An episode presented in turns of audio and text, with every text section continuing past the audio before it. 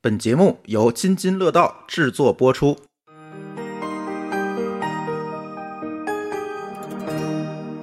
各位听友，大家好，这是我们品质生活的装修历险记的第四期。原定呢，我们第四期想聊一聊这个厨房的这个我们当时装修的这个过程，但是今天呢，我们准备先来一期这个番外篇，我们请来了隔壁有台的土豆老师。哎，大家好，我是半只土豆，来自《生活漫游指南》。对，为什么请他呢？其实上次我们在直播的时候啊，其实聊了聊，就是他最近土豆老师啊又买了一套房， 哎，不能老用啊。对吧？所以呢，想跟他聊聊他这次这个买房的这个装修的这个过程吧，因为我知道这次土豆老师其实是给父母。呃，又买了一套房，而这套房呢，其实跟他之前不太一样，是吧？之前是个毛坯房啊、这次呢，其实是一个算是打引号的精装房吧，嗯，就是那种开发商精装的那种房，所以进来呢也不想折腾了，因为着急住，所以呢，这期可以让土豆老师给大家来分享一下这个，哎，这种半新不旧的房，它是怎么折腾的，好，我以先及啊，怎么给老年人设计这个？因为我知道现在我们有很多的听友都是跟老年人。这个老一代的人来住嘛，就是有很多的这个装修的细节啊、生活的经验啊，可能还要这个符合老年人的一个需求，所以在这一块儿想听听土豆老师是怎么考虑的。好的，我先纠正一下啊，这房不是我给我父母又买一套，我可没那个钱，是他们把老家的房卖了 赶快，啊，要不而且得减去直播的那一套房，要不加一起就三四套了。呵呵呵，啊，你你的大家听的时候注意啊，就一共我就是我自己有一个，然后父母卖了房以后呢，来我这儿是第二个啊，嗯一共就俩啊，大家别听差了。啊、啊，反正那个土豆老师现在说还房贷，我得还两套是吧？对嗯，还有二十五年的房贷，嗯，嗯，努对力。。哎，那你可以讲讲为什么那个想到说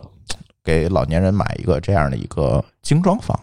呃，一开始嘛，本着还是精装房有几个好处啊。首先，就它肯定是会带一些基本的东西，你不用再设计了，哎，不用设计这里面有几个含义啊，不用经过初始的折腾了。也是很多家庭这一开始啊，你这个设计想法特别多，特别多的时候，你们就得弄半天，这儿有这个细节，那儿也得抠细节，这个说实在比较费时间。你买一精装，它就弄好了，你们全家也别设计了。哦，呃，也许我这个想法呢不是很好，但是你想，有多少家庭因为装修就崩溃了啊？吵架就离婚了？主啊要这房吧不是自己住，我觉得哎跟老年人住这个思路完全没问题。嗯，能住就行。对啊老年人的要求，我觉得跟年轻人有不一样。哎，咱们的话呢，年轻人装修可能就追求一些咱们的那个就是特殊性，嗯，老年人我觉得还好。他其实老年人这个诉求呀，不是说你在屋子里面玩出花来，反倒是说你这房子能不能更安静啊？嗯啊，万年周边买东西是不是便利啊？看病是不是便利啊？他可对能对更对，关心的是这个嗯。对，关心这个。然后，所以我就说，我们家这个其实先你要买一个精装的，进去一看，本来还有一些设想，结果跟物业一核实，基本上就这样啊，你只能刷个漆，嗯，那就刷个漆吧，啊，所以最后。就算是他交给我们的房子，就是说全都是那白漆，但是呢，你为了让这个房子有质感呢，可以选一些好看的漆刷一刷。这好看的漆其实就是浅灰，嗯啊，所以也没有多复杂。但是浅灰这种比较简单，还能看出来这墙还带点色儿。要不这个啊，说句实在的，老年型老年人可能不喜欢一屋子都是白。他跟咱这种就是嗯现代思维说弄一屋子白极简，那你真的是那他有可能受不了。他嗯他住这个肯定受不了，他你给他弄得乱糟糟，他不一定烦，但是你真给他弄极简，这屋里啥也没有，他就崩溃了。嗯，就像我们家这风格，可能老年人就不喜欢。对，你们家这个就对，这大格儿大桌子，连个抽屉都没有，就这嗯种他们可能不一定接受啊。当然这些都是猜啊，反正现在我做这个节目也有点底气，就是反正现在没有向我反馈我们弄那个事儿太糟糕。哎，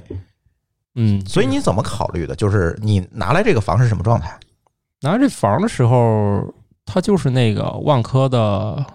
属于改善房的精装修，就万科四季啊嗯，大家了解这个万科系统的就了解啊，万科四季、万科城市，这都属于这个入门级的万科小区。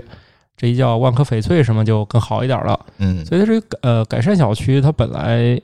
它在这个做精装修预算的时候啊，它用在这房子里的装修是极其可怜的，就几百块一平。嗯所以你就可以想象，其实它那个质量你不要要求太高。我进去我就讲讲我干的这几件事儿吧，哎，嗯，我觉得这比较重要啊。一进去它有啥，我先说你说。先哎，对，先说有啥？对，它就是一进去呢，所有的面板都有。这面板我说清啊，这有些人朋友没装修，可能都不知道面板是啥，就是大家能见到的墙上的开关，呃，插头就是插座，嗯，就这些都叫面板，就这些全都是齐的，就不像这个很多这个毛坯啊，它给你装上去那个东西呢，其实不好用，它就等着你回头就拆。对啊，建房时候交房时候得有，但是那个开关你真要用，那几天就完蛋了。所以它这些呢，就是看上去质量其实还可以，啥牌子？呃，好像叫西蒙吧，啊，西蒙我知道，其实还可以。而且那个，因为我们这个幼儿园有其他的这家长朋友也住那小区，说那他们也用这几年还行，也就是说它原始这还不错。但是，既然我父母都见我们家说我们家那个开关不错，那我就得给他换一遍新的。嗯，就得按你们家那个来头。对，就得我按我们家那来，不能这个更更更差。呃，所以就是说一进去呢，所有的墙面这些开关面板这些都是齐的，也就是说，其实啊，有很多家不折腾，直接你买点家具也能都能住了嗯，啊。嗯，然后它还有什么呢？就是厨房和卫生间都弄好了。哦，如果吊柜、地柜什么的都有。对，嗯，但是我们家这个可能当时前业主买的是一尾房，然后万科它有一个叫做选装包的一个东西，嗯，尾房就不需要强制选了。你如果是第一任业主，还有是就是刚卖那会儿你就买，他可能会要求这几种你必须选一个。有的人就是选，那我加点家具吧；有的选，那我加个新风吧。但你可以选，但是这个业主是买的尾房，所以这屋里还少一点东西，比如说厨房里的吊柜就没有。地柜呢？呃，地柜儿都有，就是台面还有油烟机都装了，但是它没有那个吊柜儿，哦，所以呢，它就是想打隔板用吧？嗯，不是，它就是这样的。一般，呃，你看那个就是正常买的那个万科房子的业主，他一般都选了，都都有吊柜儿。然后你到那个洗手池上方上方，你买的那个选装包也有吊柜儿啊，就是个镜柜儿一样的东西。所以呢，这个业主他卖给我们时候，这些没有，其实我还特别高兴。这个一会儿再说啊，嗯他他没有。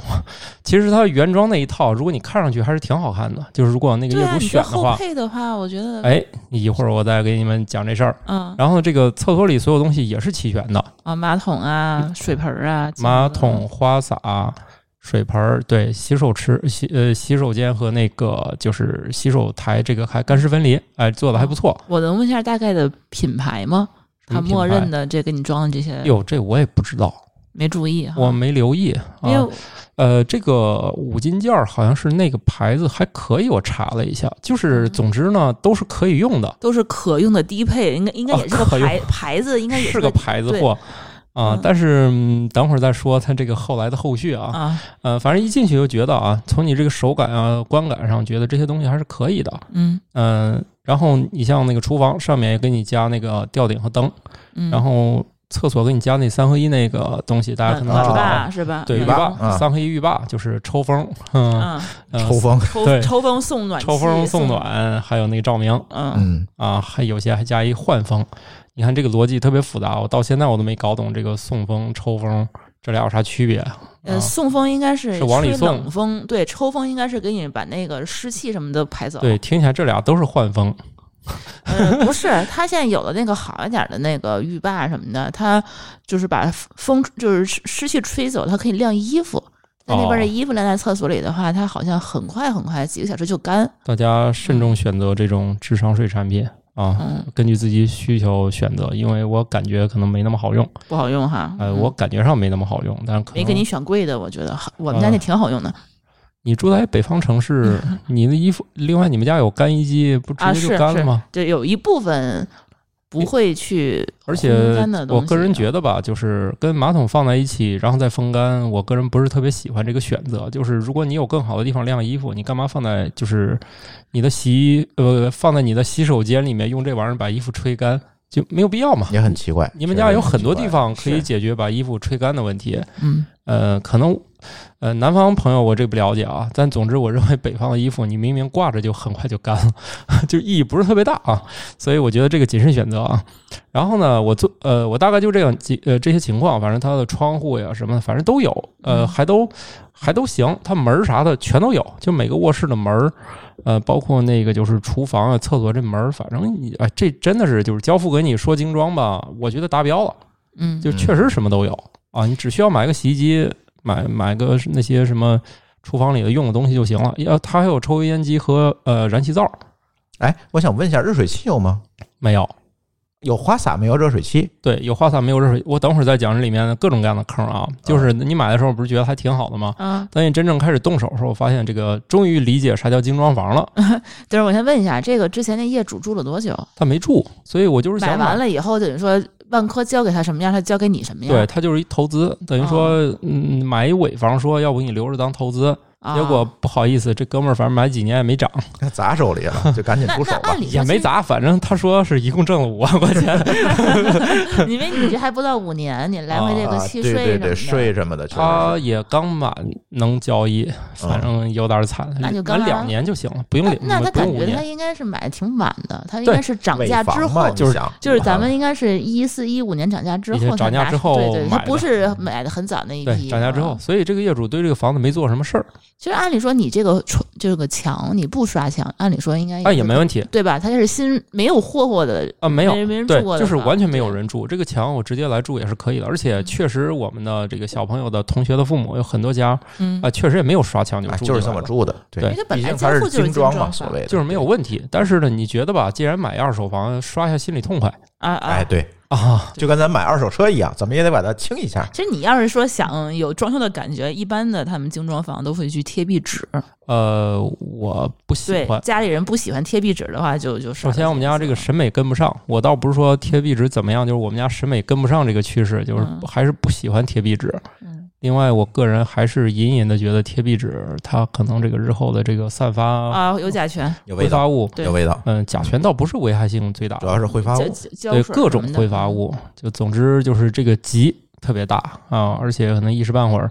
呃，而且我在这儿也租了一个那个装壁纸那个房间，嗯，你只要出去玩个几天，回来一开门，觉得还有味儿。这房子就前永远有味儿，前业主都已经住了好几年了，嗯，就他们家是换房了，然后租给我们是还挺好的。就我来天津那过渡房还挺好的，那那人家是按照自己那结婚标准那个装修入住的，然后住了三四年了，然后租给我们。这只要我们出去玩几天回来，我了个天，一打开门还得散味儿。嗯，反正仅供参考吧，因为啥呢？呃，可能也有朋友会反驳，那可能他用那东西不好，嗯啊，这是存在的啊，这咱不能说所有的壁纸都不好。而且嘛，你装修就是一喜好，嗯你不一定非要考虑这些问题，而且那些东西对健康有没有那么大危害也两说。哎，对说，说实在的，而且现在有新的科技解决方案是吧？比如说这个津津乐道家里选的这个新风啊，你基本上你可以很快就就换空气，这也是一种解决方案。我我从来没有说这壁纸好或者不好，大家按这个嗯喜好选择就行。呃，老人肯定也也是不需要这种过于繁复的这啊，个东是西，是是是，对所以呃，我就是想着当时给我装修那个设计师，我让他把我们家那色号调出来 还有那个颜色啊，是啊，吗？就选了其中两个，因为我们家好几种颜色啊，啊，所以我就选了其中两个，然后问他你看这么刷行吗？他说行，因为反正也不是付费 咨询，当时人家也挺认真的说这俩就是就就一个房间一个外面走廊客厅嗯就可以了，嗯哎，就刷了两个色儿，一个深灰一个浅灰。嗯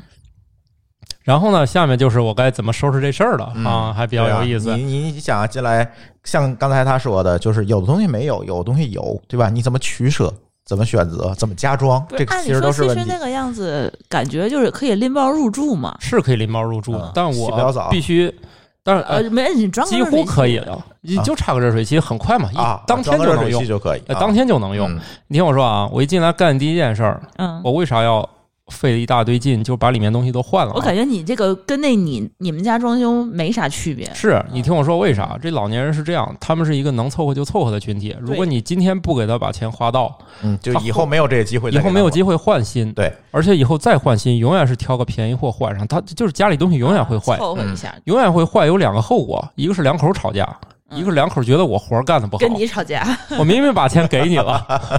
你这个他 你跟我他这个凑合很机智，是吧？他这个很机智，对，人家两口又把钱给我了，我从中可能还捞了一点小油水儿，这人， 我就得把活儿干好，你说对吧？对既然对对给钱了，咱就干好。嗯然后我一进去，第一件事先把那个卫生间和那个厕所那两个吊灯吊顶直接干掉，啊，他用的是那个 PVC 吊顶，嗯时间长那个就不好。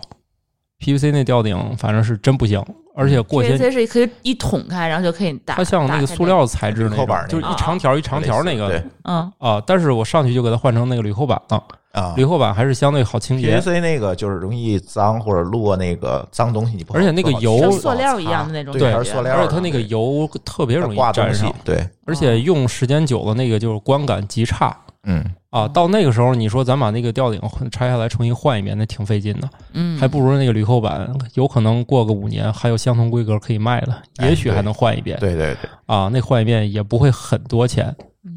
啊。当然，这个坑会带来另外一个问题，铝那个 PVC 上它那个以前那些灯啊，还有三合一就都不能用了，因为它俩尺寸嵌不到新的铝扣板那个框架里面，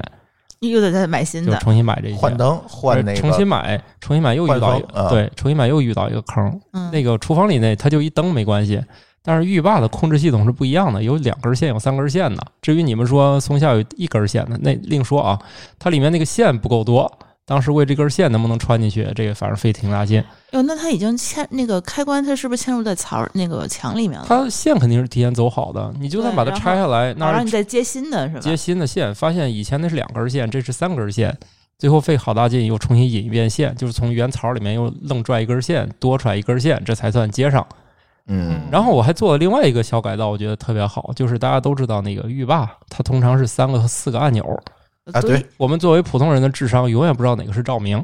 就啊算对，你得永是远来闹不是清楚 去，的，把你就灯算打开才你行。就算用对五年，你都会摁你都错。会摁错，对，嗯所以我我就干一件事儿，但凡我们家的开关不允许出现三个以上并排的，三个在屋里必须给我控制在两个以下，就是不得已有三个的。数量必须给我控制好，如果有可能，我必须把这个旁边打个槽，单开一个。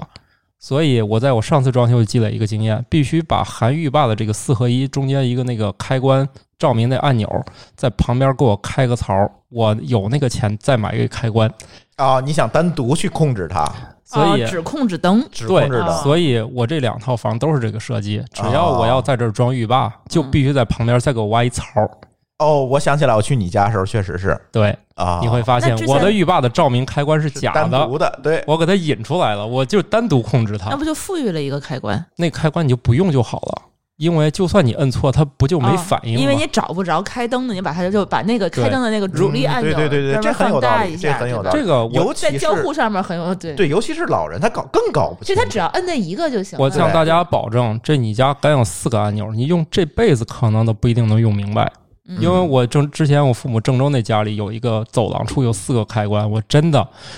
呃，当然我住的时间比较短，我从来没有闹清楚过。你说我可以在开关上写字儿，别搞笑了，你摁那会儿你看吗？嗯。你也不用写，人家那浴霸上写着呢。对对对，其是实吧我们家装修的时候也是留的灯的路数比较多，嗯啊然后最后也是因为好在就是智能开关，就对都给合并了。嗯对就是一个开关能控制全屋，那是最好对的。对你们家这个啊，这个是智能家居这一块儿的，这相对还是比较复杂的。嗯我给老年人想的就是，我必须得让他就是直觉化操作。嗯哎，对对，符所以合他原先的那个操作习惯。对，所以呢，我一想，就是其实我重刷墙有一个原因，就是我在现有不能改动的基础上，尽量在一些开关的旁边多增加几个面板。大家都知道，这其实你比如说在电视墙那儿多增加几个面板，还真的挺好五用的孔。吗？你是说？就是那五孔的，一个啊两孔，一个三孔的，我能装就在旁边多装几啊个，所以我会开槽。这一开槽，原来那个就不好看了，所以顺带啊，那你肯定就得开完槽之后啊你就刷一不只遍是墙刷。墙了，你还有开槽。但是开槽再装啊开的非常有限，嗯就是增加了个别开关。然后比如说洗手池旁边，它只留了一个五孔，嗯，五可孔能不太够用。嗯五孔我就让它旁边再给我开一槽，里面装了一个双二孔，就是四孔。啊，因为那个洗手池旁边的很多电器都是两个眼儿的，你洗手池旁边不是瓷砖吗？呃，它那个地方还真没有瓷砖，哦，是那就还好。对它哦正好它给你那个地方是墙，哦，所以墙那个部分我就让他说，既然是墙，你就给我在旁边再开一槽。嗯总之，反正你都要刷墙，这会儿能开的槽儿你就让他给你开，反正也费不了多少钱。嗯嗯你看他们干那个活儿，开那个槽儿其实不是很费劲，这活儿咱自己干干不成，人家干其实还挺熟练的。嗯他其实就从原来那线里面再引一根儿出来，你就对记住总功率别太大就行了嗯啊。这就是我的经验，就是超过三个的开关，务必想办法变成三加一。嗯这要不你你真的摁不明白这这几个，嗯对，一定把这使用逻辑要搞清楚。嗯，所以你看，我们家但凡涉及到预报预报的地方，灯都是单独控制嗯，挺好。啊，对，这个挺好，这必确须实弄一个挺好大大的对开关，只管灯对，啊。而且这个 tips 特别适合，就是现在很多朋友买那房，它就是精装，尤其南方现在很多城市它不允许交毛坯房，你买来就是精装。在那种情况下，你怎么收房的时候做适当的改造，嗯，这就是一个关键点， 我我我这个真的特别好用，嗯就是用过的都夸我机智是挺机智的。 啊。呃，有机会大家呃都在浴霸旁边都挖个槽儿加个开关啊。嗯嗯、当然了，这些就是吊顶我肯定都换了一遍，然后那个就是相当于厨房里面那堆吊棍儿， 啊，吊棍儿呢重新，打我肯就是就是还找宜家呗，让他现场测量。嗯啊，你自己你去量也费劲，你就找宜家的过来啊。当然那活儿第一回还没给我干好，然后现场还敢收我钱，当然事后一投诉就都要回来了哈。 是所以你那个吊棍儿啊，这个后来加的家具是不是都是宜家的了？哦，后面都加的都是宜家，我在宜家就今年国庆又七天乐，我等于说我两年国庆都是在宜家里度过的啊，今年又是在宜家度过了这个充实的整个国庆啊。20但是上次20我直播的时候，好像就有很多朋友提到宜家的那个，比如说它的吊柜没有办法到顶啊，或者是它对这个房子墙面的这个垂直度是有一定要求的。等等，你遇到这些问题了吗？呃，我可能我运气比较好吧，我这两个他们现场安装都没有提这个问题嗯，啊，去就装了。啊，装但了是它确实是到不了顶，对吧？呃，确实到不了顶。不过你说这个问题，我就没明白，就干嘛非得到顶？就是就是就是买家具的时候，如果要是定制的话，我们会喜欢那种就是所有的空间都能够利用上。哦，我觉得我嗯个人觉得这是个伪命题，就是我对这种非要到顶啊，非要怎么地，我没有这个执着，因为啥？非要到顶有到顶的缺陷，你可能会够不到它，因为它到顶以后，你可能那一区不好维护，嗯，就是它也有它的问题。比如说你全都到顶以后，你那一片它正好有漏水或者怎么着了，你你那修起来还挺麻烦的。嗯，就我就是啥吧，这两种没有绝对的好与坏，就是你能接受这个设定就行。它宜家确实是都不能到顶，你想到顶，我有办法。往上抬。 不是不是，它后面那个挂钩已经都挂好了，你整个啊那个都都已经挂上。你你想让它到顶，嗯 你在前面你去定制一个那个条儿，自己板儿拧，对，啊弄一个扣装饰上板面儿，啊你弄一装饰板儿扣上，它看起来不就到顶了吗？嗯，或者把房顶往上降。哎，那那倒没必要，因为房顶往下降有点吃亏了，那嗯那个呃房高就你怎么着也得弄装饰条，就像咱这种吊到顶，其实它上面也是有一个窄窄的装饰条，不然的话它很难跟这个房顶密合起来。 齐平那种。对对对对，嗯所以其实是一个道理，倒也是。嗯这个问题我考虑过，我我就不执着于到顶，我嗯反倒是觉得留点空间好弄嗯，啊，而且我特别痴迷这种成品家具嗯，啊， 哎，那你可以讲讲那个宜家的这个体验怎么样？就是到家测有几步，到家测量，还是先交怎么钱，啊先交钱，然后样。哎，交钱那你按什么钱数交呢？你应该哦，是厨先房嗯都是固定的，交五百块钱就完事儿了，啊，交一个定金，他过来量。交一个这叫什么呢？反正就五百块钱你给他，回头你把厨房都买了。回头你把厨房都买了，他就把这钱就都退给你了。哦，但是这退你自己可得记得，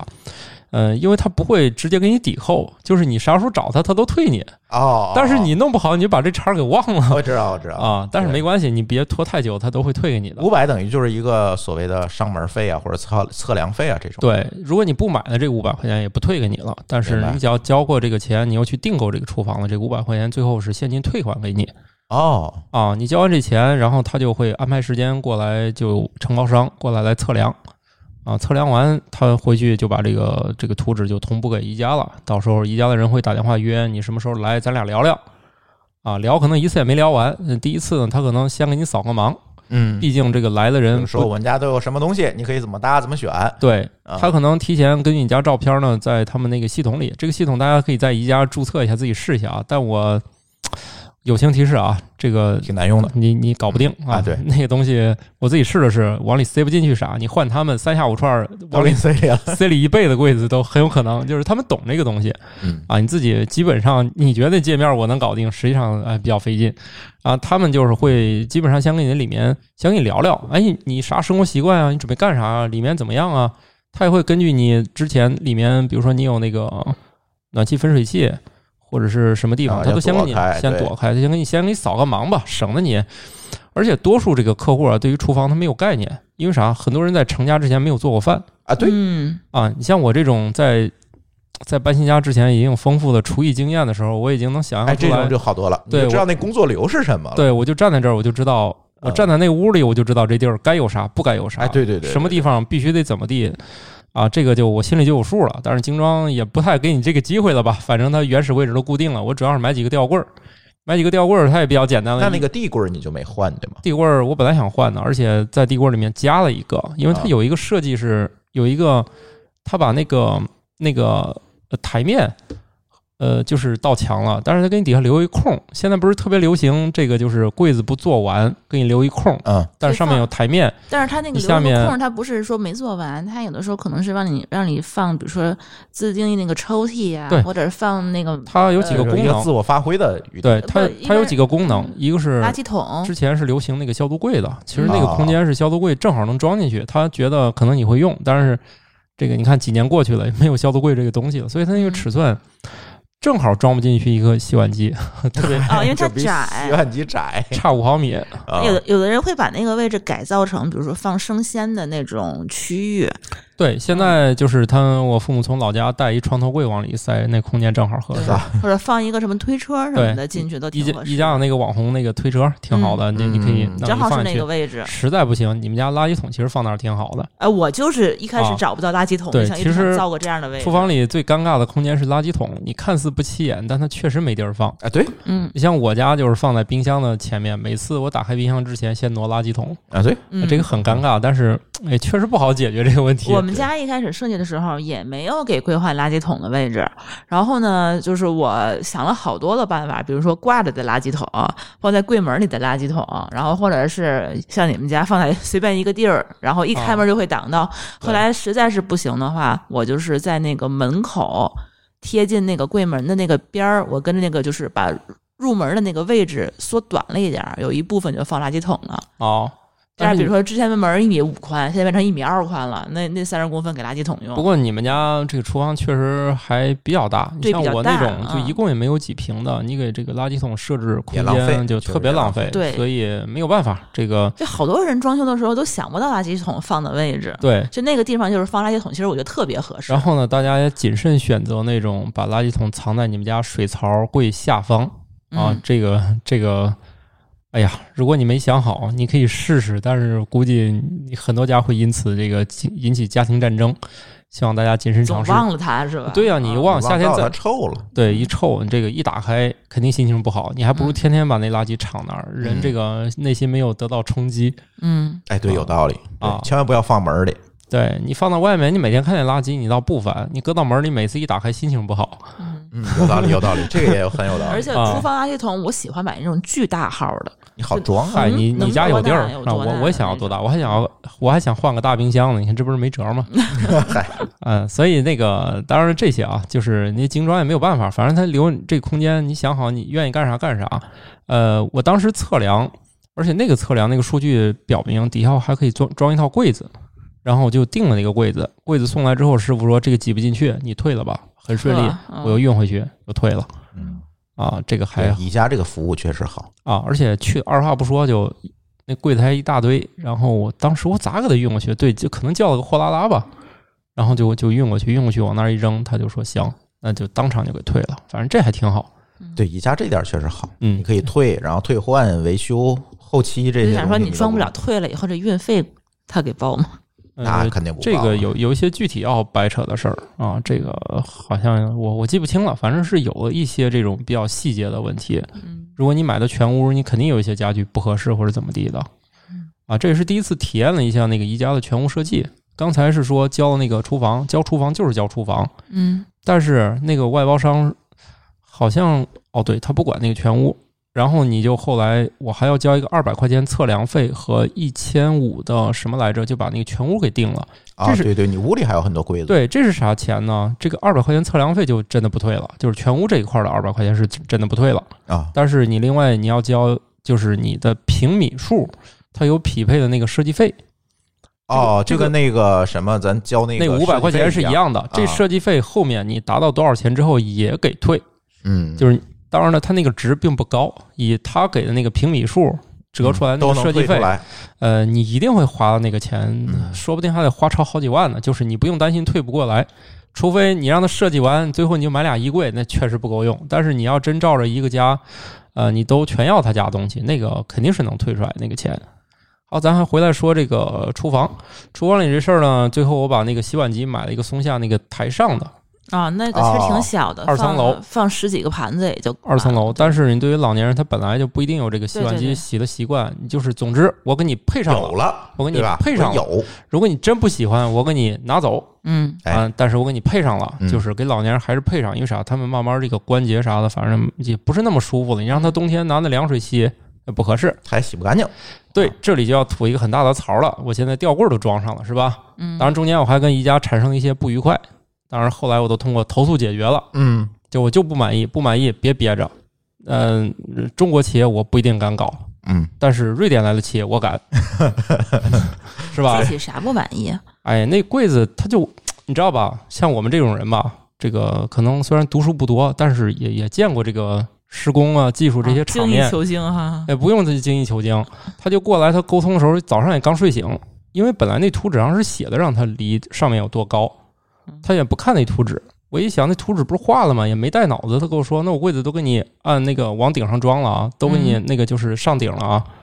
我也没想那到么多，到顶了，我就同意了，哎，这这基本上真到顶了。所以那网友说不能到顶，我也不明白，反正它离顶已 也是经能做到到顶，非常非常近了了它非常非常近了。嗯，然后它装完之后，我就傻了，太高了，我说这谁够得着啊？你们俩这个子，我看用这橱柜都费劲吧？他还来俩那种大高个儿，啊呵，我看你俩用这柜子都费劲吧？你知道二俩人给我来一啥？嗯，他们来个柜子装上就不能拆，我当时就觉得吧，这个还真是有点脑残了。嗯但是呢，我这个人啊，先解决问题，嗯啥事儿呢？咱憋着以后整。我说我给你钱，你把这柜子给我往下降，能不能？能，嗯，给二钱就 能，？二百块钱那怎么刚才又不能了？加钱就可得了。加钱就可以。所以我这个人就是先解决问题。你只要是宜家，我就敢。你要是其他牌子，我我我可能这就是哥，能不能给行行好哎，哎，咱态度肯定不一样。嗯，啊你换别的牌子，咱不敢，这宜家咱敢。所以我为啥觉得这宜家咱敢弄呢？瑞典品牌咱可以欺负它呀，嗯，不行咱可以整它呀，是吧？所以为啥这牌子这么火呢？是吧？对，他没法欺负咱哎嗯对，啊。那别的我也害怕人家弄个人跑我们家保安你这还是对我这对么我说说，人家售后还是相对的规范和规矩，啊！对对对对对，嗯对咱也不用害怕人家去法院起诉我污蔑他是吧？咱不用怕这个事儿嗯嗯啊。他要怕了，我就跟国家说他欺负我嗯啊，国家肯定替我做主了，嗯，是吧？我这个逻辑很严谨的那，哎很严谨，啊对，嗯所以咱就欺负瑞典品牌。嗯，然后呢，他就过来，这反正当时十分钟不到弄好了，不就把柜子俩人举下来，重新打眼儿装上那个架子，往上一就是啊抬一挂，不就完事儿了对吗啊，？这有什么复杂的？他就他就觉得这些业主是脑子都一个都没带吗？又不是不能用，对，然后我说你看这多得劲儿啊，你上来不就弄明白了吗？哎，解决了，解决。回头一投诉，我说这俩人就这样欺负我，二百块钱我不要了，但是我要求惩罚他们俩嗯。当然了，你这么一说，二百块钱肯定要了回来。 对，你你一旦跟人争这二百块钱，人家可能还真不一定给你。嗯这就是策略，嗯，受了欺负不聊钱，我就聊我内心多受伤，我多喜欢你这品牌。你看你现在让我受伤了，一谈保证好，二百块钱肯定退给我。然后回头还说，你看哪儿不满意？我说不满意。我说俩人当时我说完，他俩人不满意，给我装那个包管的时候，嗯我说敢给我钉子钉到明面上？我说我问了，不可能。我说没有把那个钉子给我钉到明面儿，但它那个包管是啥意思啊？就是你家那个有一些天然气管道，它露外面，你买啊两、对对对，它你有买两块儿跟那个它那个面板一样材质的那个东西，啊你买回来之后，他到现场给你锯一下，然后两面儿、啊给它合上用用两块板儿，呃，弄成九十度给你固定在一起，然后弄墙上，这样你不就看不见你那管儿了吗？嗯在有些家里，他可能给你弄到柜子里面了。嗯，宜家现在也可以了，以前不灵活，以前要求必须在柜子外面，现在宜家也可以把管儿弄到柜子里面了。包进去是 吧？对他可能当时觉得我那，嗯，他不太爽，他挣我二百块钱他还不爽，他最后就拿那两块板儿往那里面一弄，拿那钉子咔咔给我钉外面，那包管上本来挺好看的，我觉得。看俩钉子，那个我专门买那贵的面板，不是最便宜，还挺挺贵的那面板，咔咔给我弄俩钉子。我说这事儿给我解决了，钱给不给都行，我不能看见我们家包管上有俩钉子。对呀、你这还不如不包管呢。对哪你剩那个不弄 可难看了，事儿当然轻松就解决，咱欺负瑞典品牌一套一套的。这他这就现给你再做俩嘛，无非就是把钉子藏起来。到后来就重新带块面，就是对啊那个柜门板儿之类的，他就过来重新裁一下，就给我两下对，弄好这了，很简单的事儿。就是很简单。当时我就说行，你爱咋弄咋弄，咱事后解决。嗯，欺负瑞典品牌，咱都是有一套的，是吧？很快就解决了，这都是呃无所谓的事儿，大家这个放心整啊，不用怕，只要你的合法权益，你肯只定要你是合理的，对吧？对咱也不对说弄那个不合理的，对。然后然后人家说这降一下，人家那个宜家商场是降一下降一下这高度不合适，怎么了？这还要钱啊？人家还觉得不可思议， 这怎 么这怎么还要钱？但是施工那个师傅是他们宜家自己，他应该都是各种承包商。还反是说正在穿万事着不京思东万丈的穿着京东衣服，咱也不能确定是谁家，那我觉得可能不一定是宜家或者他们官方，不管怎么地合作的，嗯就是他们的合作都穿京东的衣服，但是我不管你什么样儿，因为嗯我解决我不会打电话给京东哎，对，啊，我我就找你。好，这事儿反正就解决了，那很漂亮啊，这这说解决就解决，那个活儿干得干干净净。这个宜家有些习惯也挺好，基本上来你现场都会把那个东西，只要你说不要，他都带走。当嗯然，那些纸盒一卖也能卖一二一二百块钱呢。哎，对对对对啊，对但是我一般都送人情。今天师傅只要好好干，我都把纸盒送过去，而且一进屋就说：“今天这纸盒我不要，你们全拉走，嗯，嗯，是吧？别让师傅嘀咕纸盒到底给不给我。呵， 哎，对对，这也是，啊我一进屋就是这纸盒，最后你们都拉走，我一个都不留。嗯嗯啊，除非你个别说给我留一只小盒，我装点零件儿啊，大的我一个都不要啊。你一进来就早点跟人说这事儿，是吧？哎，对，有道理干。得嗯痛快点儿啊哈。对对对对对，反正厨房就这点事儿吧。然后这里面有一个巨大的坑啊，它它这个我吐槽一下，呃其实它那个热水管路啊，它明明可以在施工时候加一根管儿到那个洗手就是洗菜池，嗯，但它不装，其实特别可惜。这个距离没有没有多远，最多有两米的管子，但它没装，没装就导致我在厕所里装的那个电热水器那个热水它到不了厨房，哦，非常遗憾，它就是不走这根热水管儿。诶，你装的是电热水器，只在厨厕所里装了一对个，它在厕所里呢，你肯定是洗澡可以用，另外一个管儿延伸到外面洗手池，你可以在那儿洗手台上。啊，就那是你就是像干湿分离，其实你你对其实也没有多远，其实那管子最多走两米，真真就过去哦了，因为它穿墙嘛也。就是厨房是没有厨的。房都没有热水管儿，特别特别遗憾。如果让他们干的话，这活儿真的不复杂。对，其实你是精装修时候你考虑到了，也就考虑到了。对，其实你走那根管儿能要多大的命？它这个真的是一分钱都要抠。你这个真的是你把这个热水管走过去，这业主省好多麻等于烦。说是他精装修的时候，开发商就没给留这根热水管儿，对但他所以给说你你想引也是引你也不引了。不了了呀，但他给你留一根冷水管儿，嗯，有意思吧？一根冷水你已经给你接好了，你打开就有凉水。另外旁边给你留一个凉水口，热水的口儿自己家厨宝。啊，啊，他一般好像精装修都这个样。对，其实你应该走那根管儿，我倒不是差这厨宝，就是水槽下空间我干啥不行？我非装这厨宝，多浪对费呀空间。嗯，就是真的是你也你也没多花几个钱，你这个事儿你最多能花一百块钱，你这个整个工程你加这个管儿，嗯，咱就说你二百块钱，它能有多大的钱？就是不给装。嗯但是你想啊，一人一气儿装两千户，那就对是而且对这也没有办法装那个燃气热水器了吧？是呃，不是它就那只个里能啊面确实没位置，就是很难弄，因为你在厨房装，你也没有管儿过去，对呀，你没有管儿走啊，就是来回都是个 bug。你你既走不精过装去修，就是这个问题，一个就是这个水路和电路，你对能改造的空间就特别有限，嗯，有些弱点。嗯，当然是这样。后来那就这么着呗，咱也从了，就装个厨宝就解决了，因为还是那样，一家两口过这么多年都没舍得装个厨宝。哎，对对，一共就反正二就给装了吧。一共就二百来块钱，肯定装。你不嗯要，你不用是你们的事儿，还是这个原则，你们不用是你们的但事是儿你。装它肯定会用嘛。终于这个也不太受冻了，这个手。哎，对，然后那个厕所里也没啥，直接买一个贵点儿的那个电热水器。然而我把它那个水垫儿换了，其实那个水垫儿我想起来叫啥了，叫 HCG 还是 HGC 的，哦，这个还行，这个牌子，你大家在一些那个终端酒店还是能见到这个牌子，一般都是工程用，对就是工工程品牌对，啊，工程品牌这个一般家里很少买这个品牌，对啊，对但是对它大都是家供这种大宗的对，啊呃，酒店里还是对见过的。当然，你去特别高级的酒店就没这个牌子的事儿了，哎对对对啊。对对然后呢，我一看是这样，它有它是这样，它那个头儿角度不能调，它那洗澡那头儿就是它打在墙上，它那喷头儿啊在墙上是一个固定件儿，哦，它只能一个哦那角个度按，洒就放在那儿，就就是一咱角调度个角 度，角度调都调费不了劲，角度，啊只是能吗把它摘下它来直。接就你要么摘，要么就洗。对你要啊，我知道，我知道那种，对我一看这不行，而且我怕的是啥呢？幸亏我后来觉得啊我这一步特别英明，我后来发现里面那种软连接的东西质量都极差。啊，是我幸亏就是发现了，就是我把那套拆下来，最后还卖了几十块钱呢，放闲鱼卖啊。这种牌子反正也有人听说过，你就直接还能卖个几十块钱嗯。然后呢，我就给他去宜家重新买了。这里边哎，知识点来了啊，呃，这个电热水器啊，不比燃气那个你能调温嗯，它这个温度为了能多洗一会儿，大家这个温度其实很高的这个水，它烧的那个温度非常很有高，可能你烧到八十度，如果你不小心拧到了纯热水，这很容易烫伤。烫着，对，所以这个地方，哎，知识点，我给他们买一个那个恒温回水回水阀。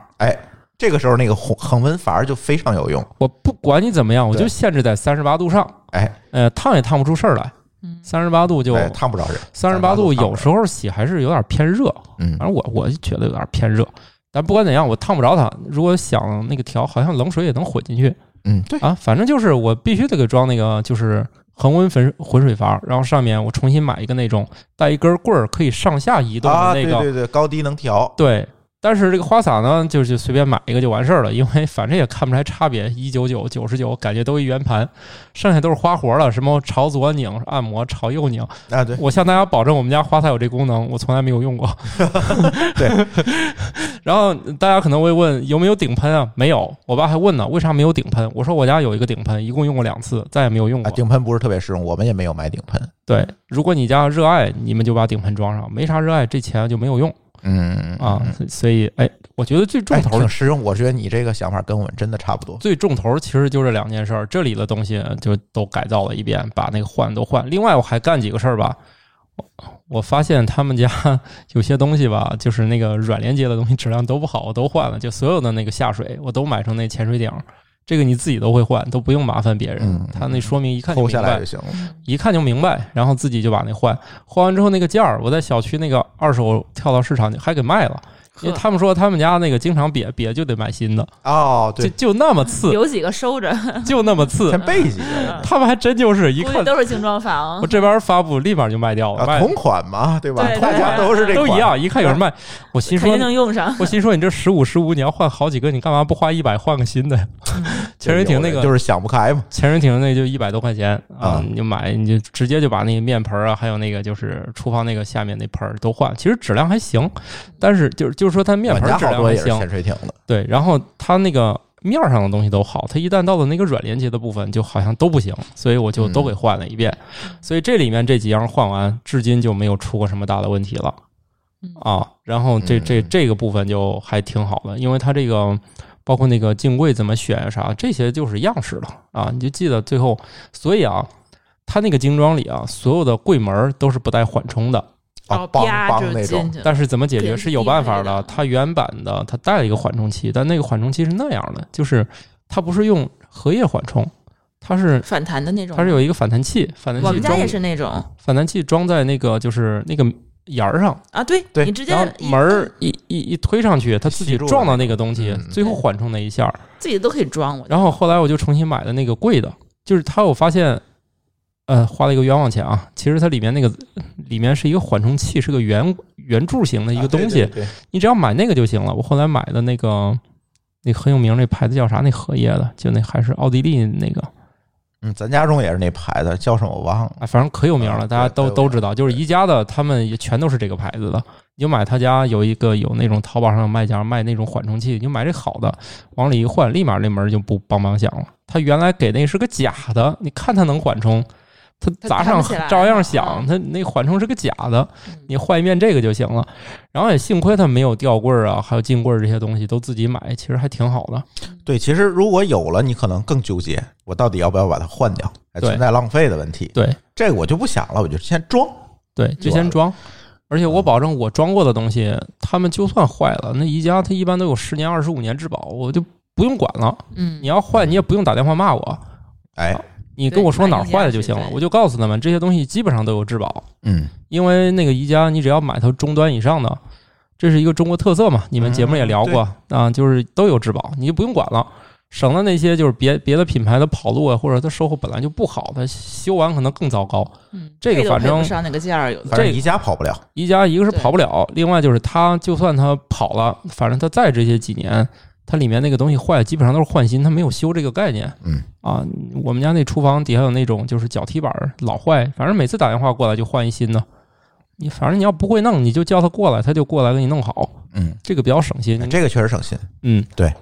啊是买宜家一个好处，确实是。嗯对，就是售后你不用管了，你就跟他说我这儿把坏他叫了，来就行了。对，你就跟他打电话说我这坏了就行了，他就过来拿一新的，哎，包装当你面儿一拆开给你换了就得了。嗯啊，这些还都还都这还 OK，对、嗯我觉得这些都解决了。。尤其老年人，你说这个，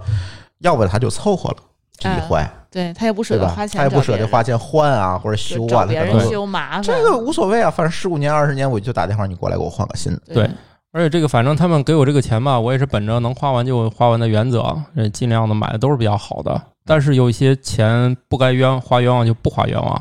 比如说这个房子这个空调，然后客厅我就没有给他们装那个立式了，嗯嗯呃，柜机啥的就没装，就弄一个那个挂机就完事儿了。因为啥？这老年人不是特别喜欢用那个制冷或者啊，他啥的不喜欢特别凉，对你别嗯别费这劲了，我就所以我是几个空调加一起，连一万块钱都没花，装四个空调花八 千多啊，那确实挺省的。啊，那确实没花啥钱，就是你不该花钱的地方你就别花了，反正他们也不那么喜欢用空调，就不用买特别好的。嗯，但是呢，有一点就每个屋你都给它装上，他用不用他虽然嘴上说这屋也不用你装它干啥，你先给它装上，嗯别哪天在这屋里热的中暑了，那还不是我花钱吗？啊，对，啊，真的啊，我跟你说啊哎是，老年人这个钱啊，先花比后花便宜，那对，这我啊特别同意。你先不花，后面这个钱你绝对省不下。哎，对，啊没，错，然后这这这这这都挺好。然后那个电视，他来我们家相中我们家那电视了，装一个一样的，啊，不就完了吗？ 嗯啊，还是那个开机没有广告，省得看见保健品广告的。嗯， 我觉得对保健品广告现在还没有占领那个电视开屏，可能这个市场还没那么赚钱。对，因为那个屏幕啊，就是很少有人看， 真没人看，啊，要么就是保健 品就是放那儿恶心你的那个屏幕。要么就是保健品比较理性，他觉得这个开屏广告带不来什么 用 对户，没没法转化， 可能没法转化；要么就是保健品没法点击。 对，保健品不缺钱，但它更理性，不会烧钱。 对，不知道转化从哪儿来啊，这些都好，剩下都无所谓了。剩下就是，嗯、其实都比较细节了，拿尺子使劲量呗，反正他也量，你也量，最后你们沟通的时候，哎，这个时候设计师就很重要了，因为他有个坑留的是一米四的装衣柜的地方。哎，这个宜家了解的就知道，它分七十五和一米五的。有，嗯，这尴尬哎了。哎，有意思，你把这个问题抛给设计师， 嗯，他就知道他们家还有个系列是自由组合的，自由组合他们有八十加六十这个组合加一起正好一米四哦，哦，这咱自己玩不来这个事儿啊咱咱也不知道人家都有什么，啊，而你且说俩七十的不也一米四吗？它没有俩七十的柜体，就是他没有俩没有七十没凑有在一七起的，十，没有七十这个柜体但，是说七十和一米五吗？它有七十五和一米五。哦，那就没戏了。啊，它那个比较好的衣柜是七十五和一米五的柜体，这个我给他们主卧装的是这个，然后它那个次卧里面呢，它是一米四的坑，这个就挺犯愁的，这咋整啊？宜家没有一米四的，那是你不知道，啊，对，人家肯定知人家道有大积木那个模块儿，嗯他家除了那个就是衣柜板块以外，它有一个那种像搭积木一样的，这里面有好多好多结构。然后他给你现场一会儿眼花缭乱，一会儿就给你搭好了，你要什么样都行。搭好以后，他给你存个图纸，给你个代码，有兴趣自己回家把那代码一输，接着看。哦，那很有意思啊，就是他出一个五位五位数，就是五个字母的一个代码，你每个人都都可以有一个这代码，就是他每一套方案都可以生成一个代码，他给你自己回家琢磨去。哦，啊，然后他给你搭的挺有意思，比如上面弄一俩这个开棍儿，你可以放被子，里面给你弄一个组合，可以放衣服，底下可以带抽屉。嗯，人家那搭积木搭的比较好，顺带这个系统连那个入户那个玄关的地方也用这个模块解决了，它门儿什么的，它都是有成品的吗？那都有这个人家就它模是一块儿。套啊模一块套化的，嗯你要多大的柜子，它就有里面的配件儿和门儿它都有。哦把手你也可以选，哎，这这个比较有意思，它上来就解决我这个一比四的问题。见多了，我觉得嗯这样的需求弄来一个这样的系列，对，嗯，它可能就知道，而且像你们家不是有斜着的这个空间吗？它那个它那个模块主要是为这种空间设计的，就它可以顺着你这个沿儿一点儿一点儿哦地，上去啊啊，它可以做出这样的，比如这这你们家这这个斜下来这一片儿，斜啊它对都对能对柜子从低的一点儿一点儿给你做上去，哦这一片儿它就每个地方只浪费一个小三角了啊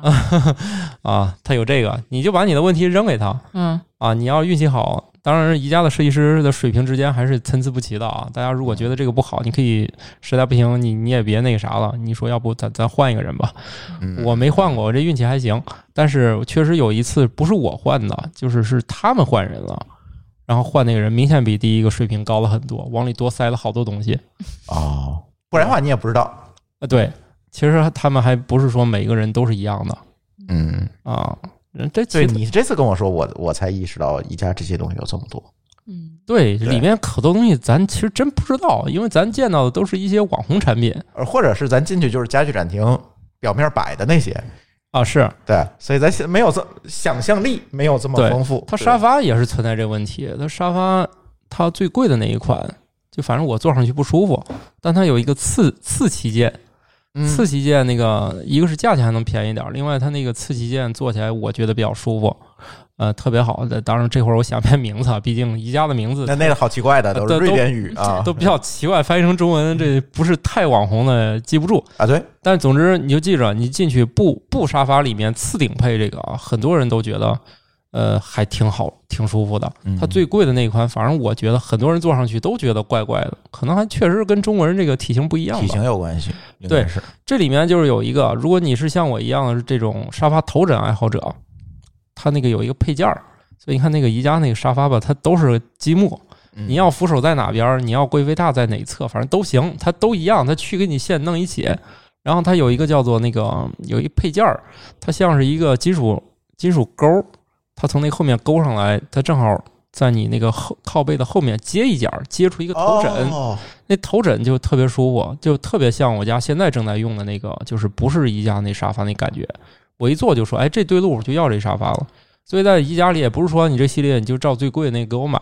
可能也需要你去试一试。搭配搭配，对，特别是我强烈希望大家都多试一试沙发，因为这个东西大家都觉得我看外观买就行了，其实沙发这个坐起来很重要。哎，你坐上才知道，对它软硬度啊，你那个后背的角度啊，对其实跟舒适度有很大关系。对我以前没意识过，我也觉得沙发挑个样儿就行。事实上，这个沙发还挺有挑头的，你对一你一试，你是才是发是现是对对，对你很愿意去试一试沙发的。我们家现在这个宜家沙发也是我坐那儿试出来的，啊，对对对就是希望大家这个买沙发的时候认真一点儿去试一试。而且这个老人估计十有八九是喜欢头枕的啊，就你还得带着老人去试，嗯啊、对这他们嗯喜欢。确实没这机会，就是只能我们来了。但是我信我相信啊，这个呃，以前你们家沙发啥样的，你最好比着一样来。啊，就以你们家以前是能放头的，你最好这还能放头哎，啊。而且那个多数情况下，我觉得老人应该是喜欢头。这个咱现在呃很多沙发就是到腰那儿就没了。哎，对，啊，大家慎重一下啊，给老人准备这些东西，还是要想一想，这不是你舒用适度问题啊，嗯你不能老想着这咋好看咋来啊。确实有很多沙发一看就挺喜欢，但是你一看，首先它后背直上直下，没扶手，是挺痛快，线条那个又简单。你那坐着不舒服啊。还有一种就是，如果你们家并没有打算拿这个沙发当那个接待客人的话，慎重选择那种一折变成床的沙发。这种沙发不得劲儿，其实它坐起来不得劲儿，它更多的照顾是以后能不能睡。扩展性，照顾了扩展性，但对是没有考虑舒适度，对，它有时候你确就实觉是得所谓的沙发床。对，你觉得那这挺好，我也觉得不错，甚至你还有点那个东北炕上那感觉。嗯 但是它可能当沙发的话，你这个你你靠不到后背上，啊，对，你那个就是你那个背就嗯就着不着那个后你面，着着后面腿就悬空 了腿就有点别扭了。啊，对，你那小腿那那膝关节肯定就在那个沿儿里面了，你小腿就翘着了，嗯反正有点别扭。你就用靠垫儿不太好解决这个问题嗯。啊太，深了，啊，嗯，我想想还有什么？那就是床，床就是宜家里面有一种，有一个就是以前他喜欢展的那个，就是比较贵的那床垫儿，他喜欢放在那个高光灯下面。现在不是了，等我再去买，都是我选那款了。哦，对，床垫儿你也在宜家买的是吗？对，宜家那哦床垫儿，我觉得啊，我个人觉得啊，如果你没有很高的预算，你也弄不清他们在跟你说点啥，你就奔着那个宜家就有可能啊，你们在写 show note 的时候可以问问我啊，我会查一下那个名字，呃，或者说你们就去宜家问哪一款是你们宜家最硬的那个床垫儿，不用担心啊，他们家最硬的床垫儿对于我们绝大多数中国人来说，呃，像我第一次躺上确实觉得这个床垫儿有点硬，但是你躺不了几天你就适应了。对于老年人来说，这个硬度绝对是他们喜欢的，他们甚至觉得这个还有点软，因为老年人以前是睡床板和硬床垫儿过来的，他们很少享受过这个软软床垫哎儿他有可能不适应，他不适应。嗯但是有一个好处，他来我们家就是短暂的住过嗯。我的主卧和次卧用的是同款床垫儿，甚至是同款床架，只是买了一个一米八，一个一米五啊的。他们俩来睡过，我就问他们那床垫儿行不行？俩说多少钱多少钱，我就问你行不行？行行就这个。然后我就买了两个，还是我们家床跟那边床床架床垫儿来了一个全套一样，一模一样。啊，这个还可以，他们有机会试了一下哎，对，床垫儿这个东西吧。啊床垫还是要试，床垫儿有这么个问题，首先呢，你床舒不舒服？你像那个五星级酒店里那个床为啥舒服？它不见得啊，当然了，人家也确实是不错啊。另外，你旅途也比较累，你躺上嗯确实你就觉得舒服，啊，这是一个很很主观的东西。另外就是，嗯确实每个人对这个东西的感觉是不太一样的。所以那个宜家啊，你看他现在以前那个聚光灯下喜欢打点那个更高端的，他发现算了，还是来点实际的吧。他现在这个床垫儿永远放在他高光下面，因为中国人躺上去就喜欢，因为咱确实是好像是一个喜欢硬床垫儿的民族。嗯，这啊是有一个习惯的问题，因为对很多人就是从小可能睡的就是硬板床，对，呃，像我们家反正是我买过去觉得稍微有点硬，但是很快我就适应了。然后老年人觉得有点软，但是很快也适应了。嗯就是总之现在应该是宜家卖的，就是中档里面最好的了。嗯可能是也不是很贵，是三千多、四千多吧。那还可以，啊，我觉得还行。就是如果大家这个不差钱儿，当然可以选选更好的。我主要是被那些床垫儿给整懵了，就太多了。你一进去那个床垫展厅，一堆床在那儿摆着，确对实容易忙。然后往那儿一躺，觉得就我这个水平吧，我觉得哪个床都舒服。然后让他一讲吧，哪个都不香，啊，对，非得是他家最贵那个，嗯，否则睡哪个都不配我。所以你可能还是要多试。对，都是。另外那个宜家，它展厅里的床垫儿有个某有个问题啊，因为试的人太多了，啊，全是人。它可能跟那个实际的那个睡的体验又不太一那样。啊他有的那个床垫已经塌了，你往中间躺躺，那边儿已经塌 了。小哥说这不是正常使用床的频率，这些床垫儿都有点过度磨损了。嗯嗯他说如果你真喜欢，你就往里面往里面躺躺， 嗯，这个往确中实是。间躺躺。你啊因为你你刚坐床边儿就发现，哟呵，咋陷下去 了？小哥就说：“哎呀，这床垫儿确实，这就不是个正常使用频率。你想，人来人往，那没事就往上坐一下。还有人在上上面睡午觉呢啊，啊，嗯、反正我我这个啊也挺你简们见单过，穿着睡衣去逛宜家的吗？有 见过还有不穿的，不穿的没见 过。那都是在传闻里面。那是这样，你就过去直接问，哎，咱宜家最硬的床垫是哪个？他肯定给你指，他就明白啥意思了。现在可能对宜家内部这个床垫地位可能也比较高了，毕竟都放到聚光灯下了啊嗯啊，你就直接问这个肯定就没错。当然，宜家也有更高级，但我觉得吧，你要花那个更高级的钱，你就不妨选选其他牌子了。哎，对，我也觉得，如果你对往高档奔的话，那你就选选什么梦百合呀等等这种牌子。对，但是你如果在五千以下说话，我觉得宜家比较比较保险，因为它也有质保，嗯，它也是十五年、二十五年那种嗯，十五年，反正时间挺长的啊，。对，但是它说明了也会写的，就建议你七八年以后就那啥了。更换。对，因为啥？它就算质保，它也不可能给你换个新床垫儿嗯，啊。对所所以，哎，换不换我不知道啊，因为它写也许人就给你换一个，你也不知道嗯对。对，可能是太夸张了，也给换。对不过，我觉得这个床垫儿基本上也能做到什么呢？呃，都是独立弹簧了，这个大家不用担心啊，都是这个价位的肯定都不错。因为啥？你只要不晃那个床体，肯定是这边睡人，那边呃就是你感觉不到，对，感觉不到，就是这边两这个床两边不太互相干扰。嗯不过我们家也没这问题，他俩一人一床是吧？早就分居了。都啊，那你就是买两张床吧，两个卧室，那一两个卧室，，对啊啊，主卧次卧两个人自己商量吧，谁住谁那儿。嗨，吧我那个，哎，这个岁数嘛，呃一人睡一个多得劲儿是吧？嗯呃，春节也用上了是吧？有时候我们家呃小朋友可以去一个人啊，睡对，一下小朋床，友还能给他个地 儿。对，反正就买俩床呗。啊，这 这都挺好的。另另外就是，既然多一间房，就再搞个那个娱乐室。娱乐室，当然我脸皮比较厚，在里面买了四个臂力书架。哦，给你自己存东 西，给我自己存书用了。给给你当书库了啊，对，臭不要脸的，占用了大概两平米吧。嗯 嗯然后那屋反正它也没啥用，我放个电脑桌。啊，对，那就放你书呗。对他们啊还挺爱玩电脑的， 我也没理解，还真真挺爱玩玩电脑的。哎，你还给他们配了好多智能家居的东西，对吧？上次咱直播也说过，对，嗯这个传统的反正也就这样了啊啊，都是床床垫啥的。智能家居这个可以说说啊，哎这，个这个因为有好多老年人用智能家居容易晕，啊，之前呢我也不太敢谈，因为啥，光布设嗯了也不敢说他们敢不敢用，对，这用一段时间了，用一段时啊间你可以现说说吧在就可以说了。啊，呃，首先呢，这些灯具我选的都是那个叫呃 Elite 啊 Y E E L I T E 的嗯这个所有吊灯选的都是这个。为啥选吊灯？我们家也不是什么大富大贵的家庭，这个有个吊灯，我们家就挺满意的。所以老年人就喜欢吊灯，喜欢吊灯。但是现在既然生活已经改善了，咱就考虑能调亮度，能调色温，嗯，这个挺重要的。呃，有人喜欢暖光，那调去嗯啊；喜欢那个大白冷光，大白光大，白光调去嗯，啊；喜欢亮的、暗的，反正都能调。嗯然后它都有遥控器，呃，就不像我们家这种，反正来了你就这这种暖光就没有别的选，对那个它吊灯就玩这个花样嘛，你自己可以调。嗯就选这些，选这些呢，然后给他们那个开关，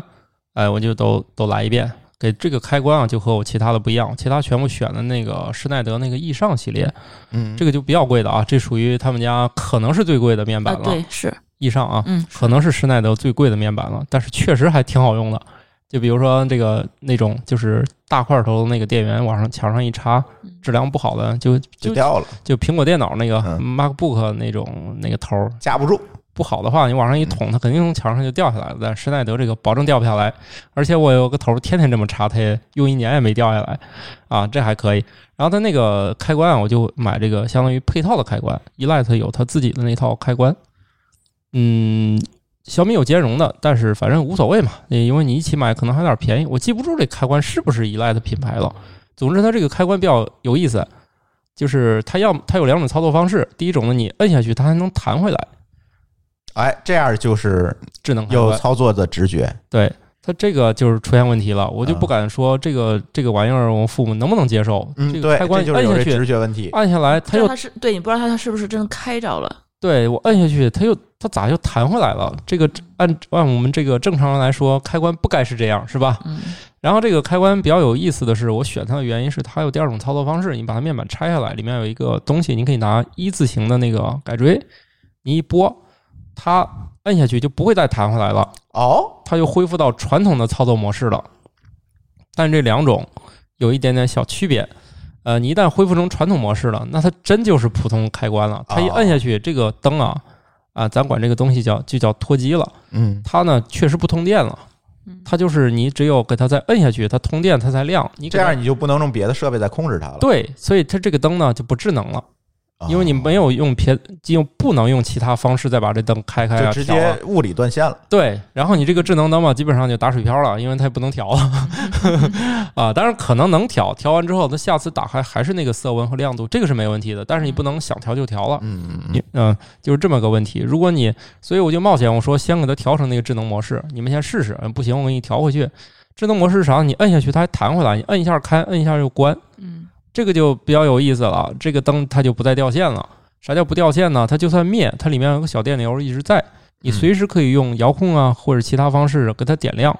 为啥要折腾这事儿呢？这又回到这个硬装里面，你不能在床头加开关了。双控问题，对于老年人来说，这个双控呢有没有用？我不知道啊。我们家以前可能也没设计过，但是我觉得双控还挺好用的。你毕竟你在床头能开关灯，这个还挺好用。但你这会儿没有办法，这个呢，你可以选他们家那个旋钮开关，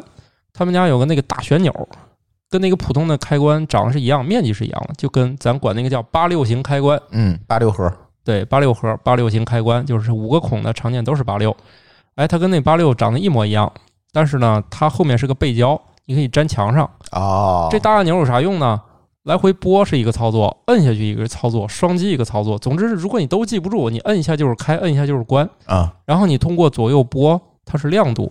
如果你想改色温是另外一个操作，我记不住了啊。就摁住了拧，应该是改色温嗯，，反正我记记不住啊了。嗯，上面是有一有一套办法。这样的话，你用了那个智能开关模式，你就可以加这个旋钮开关。这样的话，你搁到它，你问你你睡哪一侧呀？这床你是睡这一侧呀？睡这一侧呀？我把这东西给你粘床头上，你晚上你把这就点亮，这样的话，它用不用床头灯问题都不大了。嗯，嗯，我没有开发其他的，我也在想这旋钮开关能不能专门设置一个夜间模式的灯打开就别太亮哎，啊，但我没研究过，也也许有。就这样的话，它晚上你有没有台灯就不是那么重要了。所以呢，我保证它夜里起来就把这灯能自己点亮嗯，啊，所以我给每个屋都买了这个旋钮开就关。省得摸黑了。对，然后呢，这个客厅里呢，这这个灯的面积比较大，然后呢，谁也不会没事儿老控制这东西，所以呢，我在这个顺理成章的买了一个小米的类似于中枢的东西，就是那个，哎呀，叫啥呀？就是那个小爱同学的那个带个网关吗？带个屏幕，嗯嗯啊嗯嗯，就是你能跟他说话，上面又带屏幕。然后我们家小朋友飞快地就在在上面找着片儿看了啊，对对对，就就上次你问我要的链接，我记得啊！，对对对对，啊就就是是那那个个，反正就是触屏音箱，啊，对，啊触屏音箱有一个可小的巴掌大的音箱，对但是你要想在这上面看片儿也可以，反正我们家小朋友亲测可用，能看片儿嗯，对，能看，啊。但是你可以就跟他说把客厅灯给我关了，你就不用站起来了。嗯，小爱同学把客厅灯给我关了，哎，他就哎，大家小心啊，不要外放啊，你们家小爱同学会有反应的哎，你就不要再重复了， 我这提心吊胆中。啊。哎，你们家猫都睡着了哈。你看我一说这个，好，这个题外话。然后呢，他那个就可以在那儿控制，就语音。我觉得啊，语音控制应该是老年人最喜欢的方式。如果他不喜欢，至少小孩儿喜欢，你自己也喜欢。解闷儿，对我妈有时候也用。呃，我们家这个谁谁谁在地上一直趴着，该怎么解决啊？是我们家小孩儿呢，啊，解个闷儿嘛。小爱同学就开始打岔儿 嗯啊，反正这这就就是打岔儿。你你就是老年人可以跟他对话了，他就发现这东西也有点用，你也可以问他温度啊干啥的，这语音操作还挺好的。啊，这里面最大一个坑呢，就是后面的其其他的智能设备了。最大一个坑就是你发现所有东西需要一个神奇的装置才能连接在一起，哦，对这个东西就叫网关。啊，对嗯啊、这个网关我选的是那个绿米，就是 AQ R A R，啊对对对，还是还是 A R A 的，反正就是那个牌子绿米，有个叫 M E S，M 嗯 E S 是一个有音箱却没有话筒，也没有感光器的一个设备，啊对很神奇。嗯它只能用音箱告诉你一些事儿，但是它却听不见你说话，也不知道旁边有没有人过，也不知道外面温度、气温、天气它、就是一嗯个网光关，线，它都不知道。我就觉得它那个扬声器是多余的，嗯，但它上面带一个灯，既然带一个灯呢，你就入那坑，你就说我怎么让这个灯亮，嗯，很有意思吧？你要么给它设置时间段它亮，它报警它会亮，对，你要么给它设置时间段它能亮，而且那灯吧又特别搞笑，就是哎，我觉得这钱吧智商税。你可以给它从多少万种颜色中选一个让它亮，啊，对，小米的那也一样，小米原来那款也是，它有个环形灯，你记得吗？嗯它也是亮的啊那种，。我买它主要原因就是它不像其他网关有一根线，它就是后面直接是那三个眼儿，啊，直接怼上就行。怼上，它可以当那个灯，但它灯买上之后发现又一个坑，它都不会亮，它不知道从哪儿过来个人，对，你所以我还得装个感应器让我哎它又亮。买一个那个人体感应器，嗯，嗯人体感应器那角度调好，然后我妈这半夜起来，她一走感应器那儿，这个灯它会亮。嗯但事实证明，这个延迟比较大，你还需要别的方案，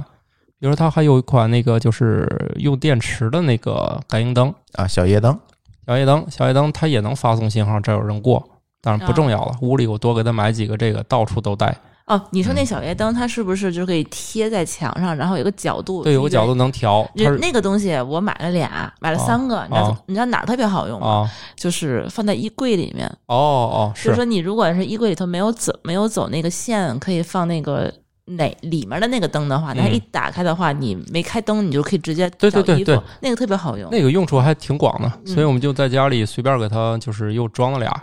后来我在那个临近厕所那个位置，又在墙上装一个墙插的那种，嗯就是防止这个没电，他们又不想换，嗯就是必须再有一些那种能永远供电的夜灯。嗯然后这样的话，他们都可以汇报给哦，强插那个不行，但是这个可以汇报给那个钟叔说，哎，这来人了，嗯来人了之后呢，我就设计客厅有一个落地灯，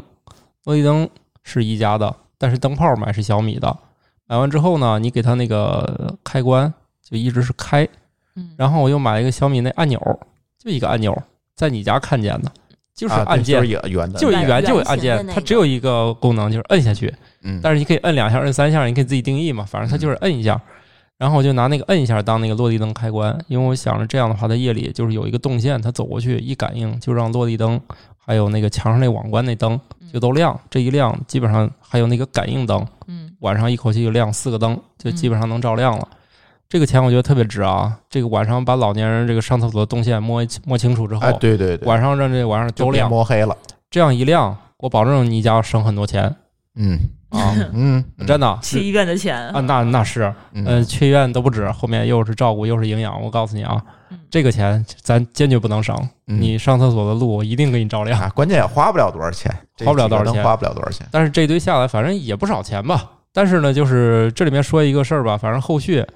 嗯，他们就嫌那落地灯有点碍事儿。我小我家小朋友要在那儿搭积木干啥，他觉得占地儿，好，直接拔了搬一边儿了，嗯 这灯白买了。 不过也没关系，这咱不管对哈，。但是你还有别的灯啊，对吧？，对，反正我那堆夜灯都给它配齐了，晚上尽量是该亮都亮啊。另外，它一出来正好有一个手控的一个那个走廊灯，走廊嗯灯确实也没有办法搞智能了，也就作罢了啊，它就自己开灯就因行为了。它是元代的那个，你对也对没办法弄。对，没法弄了啊。所以就晚上这个，我觉得最智能的就是它经过测试发现，确实可以起床之后这几个灯能亮，嗯，我觉得这就挺值的。对，而且它还是那种设置几个条件啊，首先是晚上十点以后嗯。哎，九点以前，他们如十点以前，如果他们不睡，就别弄那么早了。他们一走就亮，觉得费电，哎，费电很容易就让你这个工程就下马了。嗯，对，你别看就亮那一下 儿，对一一毛钱都没花，可能就几 几可能几分钱电费都不一定有。哎，不行，工程得下马，你浪费我电了，我都设置到十点以后。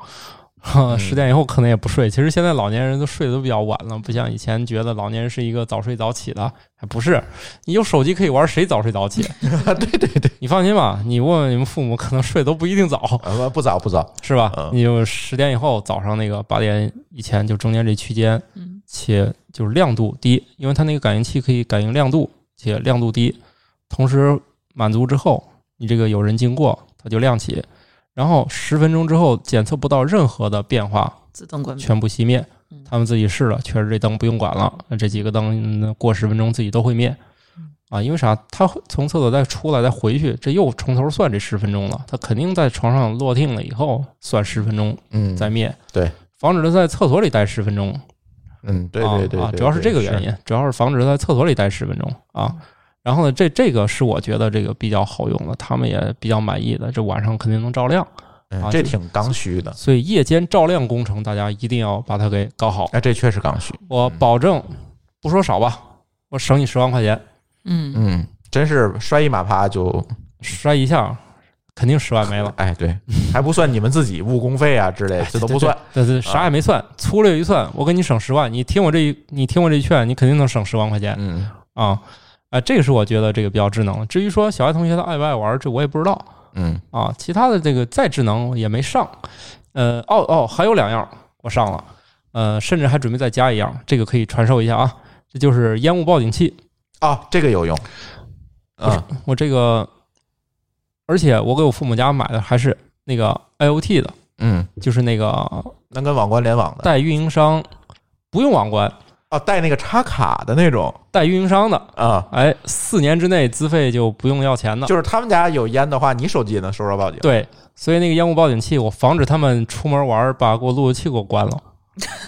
是吧？啊，对对对对对，为那省电全关了。是啊，全关了。那我哪知道家里有事儿 啊？啊，对对对，对是吧？有道理吧？有道理。我直接就给他们买那个运营商版的，直接就是三年资费，从我好像是激活起能用三年，或者说从出厂之日起啊能用三年，反正哎都是再新续费嘛，那能花多少钱？新设备嘛，嗯，三年之后说不定有新产品，这重新装嘛，嗯， 反正就是买一这个，这个比较贵，这肯定比其他的那个 WiFi 版这的应该不是小米的了呃也是那个绿米的，啊，绿米的。哦我、这个啊主要是以绿米为主，小米为辅了。因为你绿米当时就是双十一那会儿，就是一块儿买比较便宜，就是什么也是凑满减啊啥的、绿米还有一个好处是可以支持 HomeKit，的就可以跟 iPhone 连哦上。对，啊我试了，不好用。这个是不好用这两个一起用，还是米家跟那个绿米配合的相对好。嗯绿米自己还有个应用，但是也没有更突出。就是你用米家这个就足够了。然后你会发现用那个苹果那联，好像效果也不是就就没有米家那个好嗯啊。反正我个人觉得是这样啊。然后我就用绿米装一这个，另外还装一个东西，就厨房里那个燃气报警器。哦，天然气嗯对跟刚才那个不是一个不东西，哦是一个不一样东西那个咱家是也是有俩那个是烟是雾，吗？啊。咱家那个是厨房有一个，厨房有卧一室有个一个天然气报警器啊，卧室那是烟雾报警器我以对我以为卧室那是网关呢。啊，不是哦 我我们家设备已经多到我不认识了。好嘛，你们 家烟雾报警是装在卧室里啊的，对，因为我不知道每天就莫名其妙怎么会有东西在响，我也不知道应该怎么关。就是按照那个一个我我是看了一个消防的家庭安全的一个指引，就讲这个烟雾报警器最好是装在卧室里，就是因为多数你无法逃生的早期火灾哦的时候，是你在睡觉的时候。你如果放在客厅，你是听不见报警的；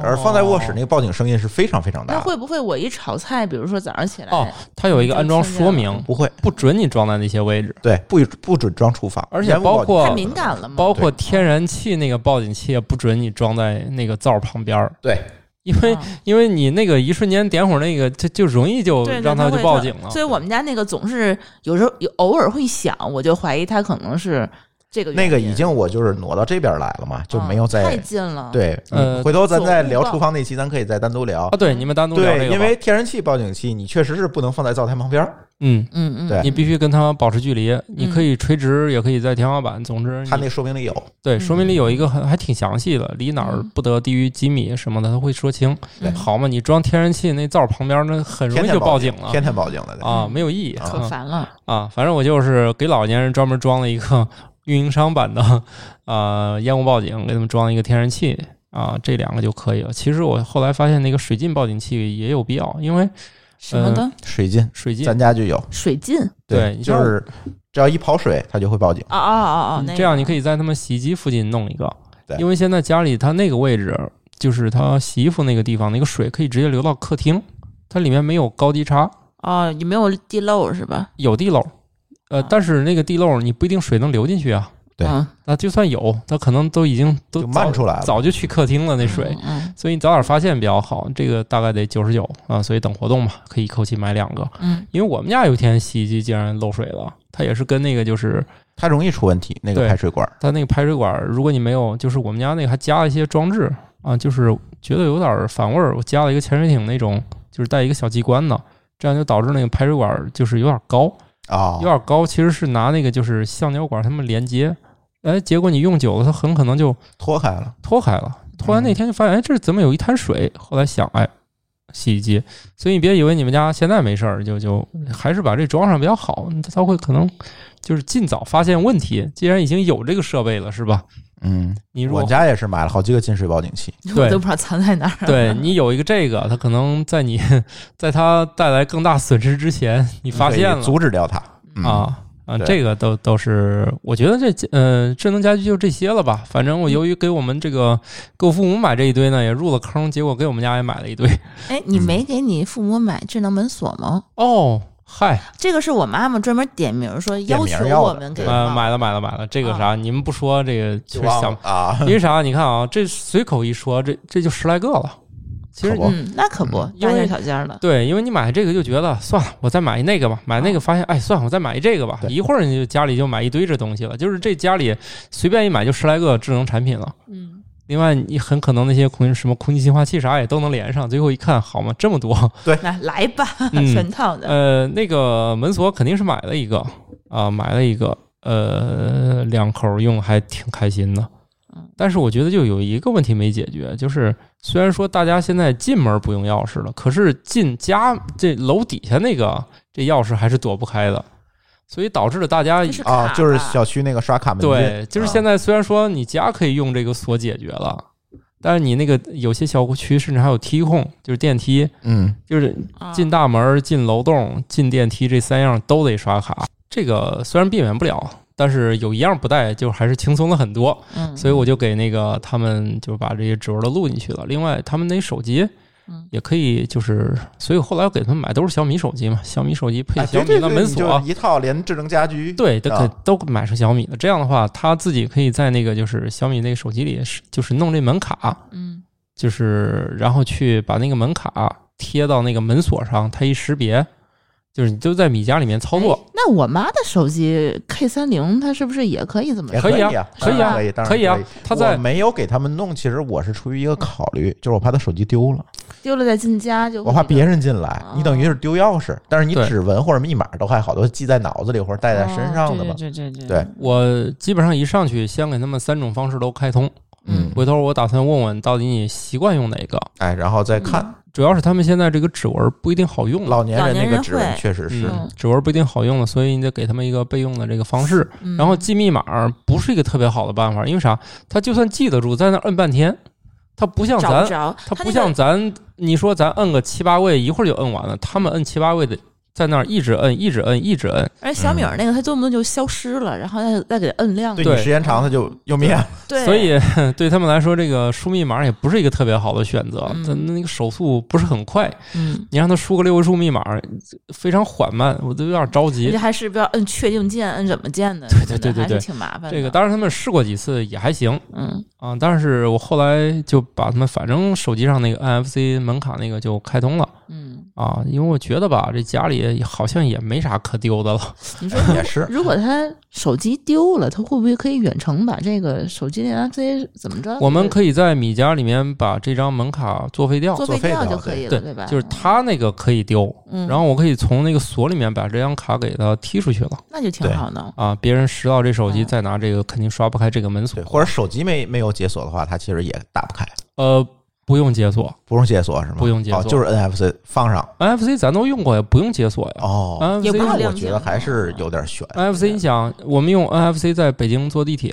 啊，在天津也可以了。我现在都是在那个钱包我也里一是，我充，也是，对，拿那手机往那一贴直接，一不用贴输密码嗯，也可以。然后这个这个也是，这个 NFC 老式的手机会发现它离门锁就不是很远的时候，这个 NFC 就启动了。新式手机就是贴上它才启动那个 NFC。哦，那个老呃我妈那个小米，就是以前的那个小米 Note 还是小米啥的，就是你会发现它离那个门锁就是还比较近的时候，它 NFC 就率先启动了。它可能觉得自己这个比较慢。嗯，后来我敏跟感我性爸特买的那个高啊 K 三零，嗯就是贴上就贴上才启动 嗯，啊。我一直没有敢就是绑在手机或者手环上，就是这个原因，我就怕手机之类的东西丢了。嗯，这个是有可能。这是有可能的。主要是我们现在指纹解锁没有什么问题。对，哦老年人就是有时候手会爆皮儿啊什么的。对一个老年人，我的手有时都会打不对开它。啊，对他们不是很方便，而且你像我家用的那个门锁，我觉得左右手都能操作。我们家是那种推拉，对，嗯你家但是这样像像多数门锁，包括我给我爸妈买那个，它是那个把儿上下，嗯，这样的话，你你就只能用，几乎只能用拇指，嗯而且只能用右手拇指。对只一只手指头，的对对嗯，一个你像我们家手那指个成功推分享成功率非常低。对，然后你像我们家那个倒是，我觉得左右手都行，因为嗯我们家那个是推拉拽那种，它不需要那个有抬起或者怎么着。嗯，不过我们家那门锁也有个坑，那锁声音太大。你要是坐在那锁旁边一开门，吓一跳，就邦叽一声，那个头啊锁，这么大一个，哎，那锁可吓人了。所以我那个我有点后悔，虽然它就那是个推拉的是吗？对我们家那啊小米买的那个推拉的门锁还挺贵的，一般人我还不推拉的还会贵，用那个。对，推拉还贵，嗯，推拉还贵，结果那个锁就，哎呀，那声音太吓人了。你家里正是那个，比如说坐着坐在餐桌上干个啥的，一进来个人真梆吓一跳，嗯，它嗯不知道是啥原理，那锁太响了。但是我觉得可能马上就会出这个人脸识别的这个门锁了，哦啊，可能就会好多了。那这绑架的什么的不也能开开吗？嗯，呃所以现在有时候会要求大家不过分宣传活体检 测。 对，就是哦门这个东西确实没办法，比如你被挟持了，对啊，啊，这种情那况你被挟持了，其实你摁指纹，它也嗨，能都打被开挟持。了，你就拿钥匙，没你看钥匙不是家， 呃没钥匙不就没命了吗？不是对嗯如果被挟持的话，那你就还是开门吧，把东西都给对就啊保对条对命对什么的，就啥你咋你也得开门，你说是吧？对，哎呀，最佳的方法还是家里没东西才是最实在的路线。嗯，现在家里确实是也没什么东西了，对，家家里里有多少现 金？家里留个嗯一千块钱金、啊，真遇见了说不好意思，真就这样了。你要转账咱也能转，但嗯不好意思，你敢吗我也我也不 会转。对我也不会转，你也不敢 要。？对你这不是送分题吗 对呀，你抢钱还有微信转的，这都送分题，没没有这么蠢的、现在现在呃更吓人的，主要还都是 SIM 卡攻击了，嗯，嗯已经对转向新的了，就是。以前说手机丢没事儿，现在手机丢事儿大了。现在是从那个 SIM 卡这一端开始整了。对，所以现在建议老年人都把那个 SIM 卡加一个 PIN 码。拼码儿。呃对同时你可得帮他们记住啊，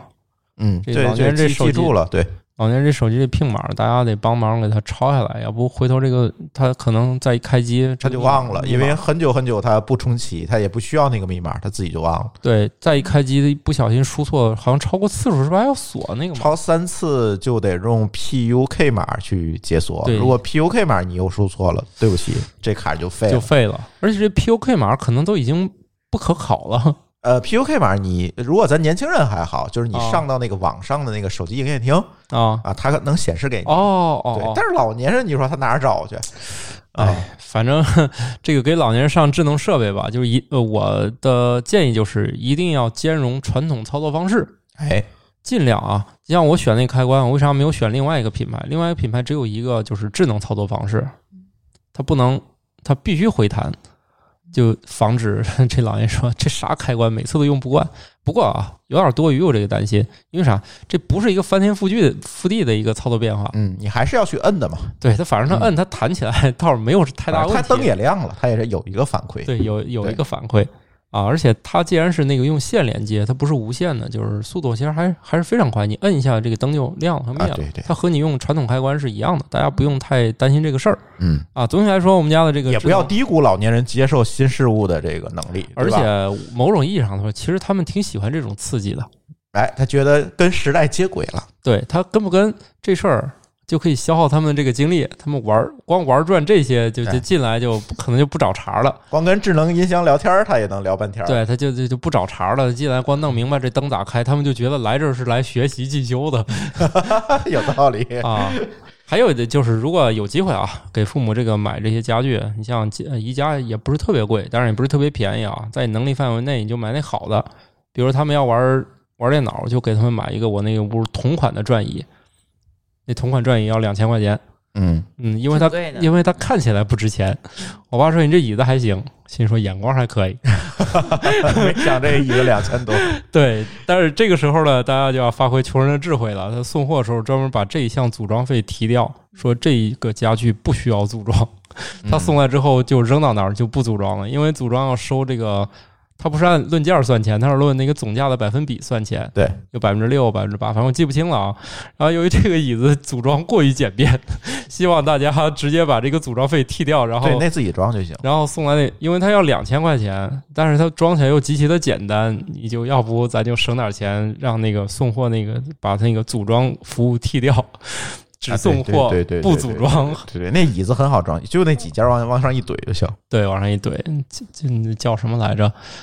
叫嗨，那名字我也 想不起啊对来对了。对，就很奇怪的名字幺九九九那那那个、啊，对，嗯那个皮椅子，就那也质保十年，心说对那是十做年去质吧保，一对年一百，一年二百块钱做坏拉啊，倒。给老年人玩电脑用足够了啊。对，而且啊他们也没那么爱玩电脑。对他也不会一下子在上面坐十几个小时，那不可能。对，啊反正我们家大概就这情况。你看还有什么有兴趣了解的？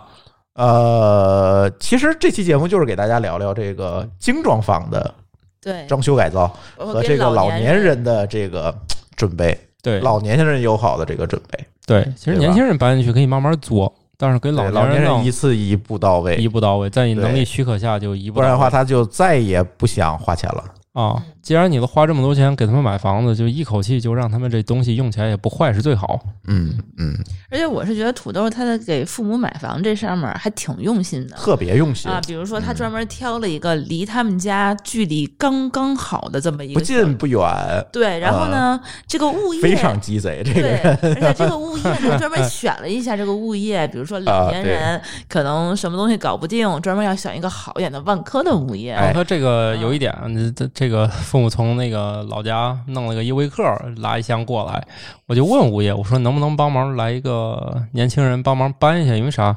人家那个物流啊，我不知道是他为了省钱还是啥，他就只管给你送到楼下。那次师傅管装车，不管卸车和啊送，你没带那个没给那卸钱货和搬家服务，对，没给他钱，其实不划算。但是呢，我也不好明着说，我给你二百块钱，你给我搬楼上。嗯，哎呀，这这我就得陪着搬啊，陪着搬我也不傻呀，我就问物业吧，能不能帮忙来个人一块儿弄弄，是吧？因为有些东西毕竟我一个人又搬不动，对你怎么也得搭把手嘛。对我怎么也搬不动。哎，果然还来一个，嗯啊，，还真来了一人个，家说五点钟那个幼儿园要放学，他们得派点人过去维持一下秩序。他那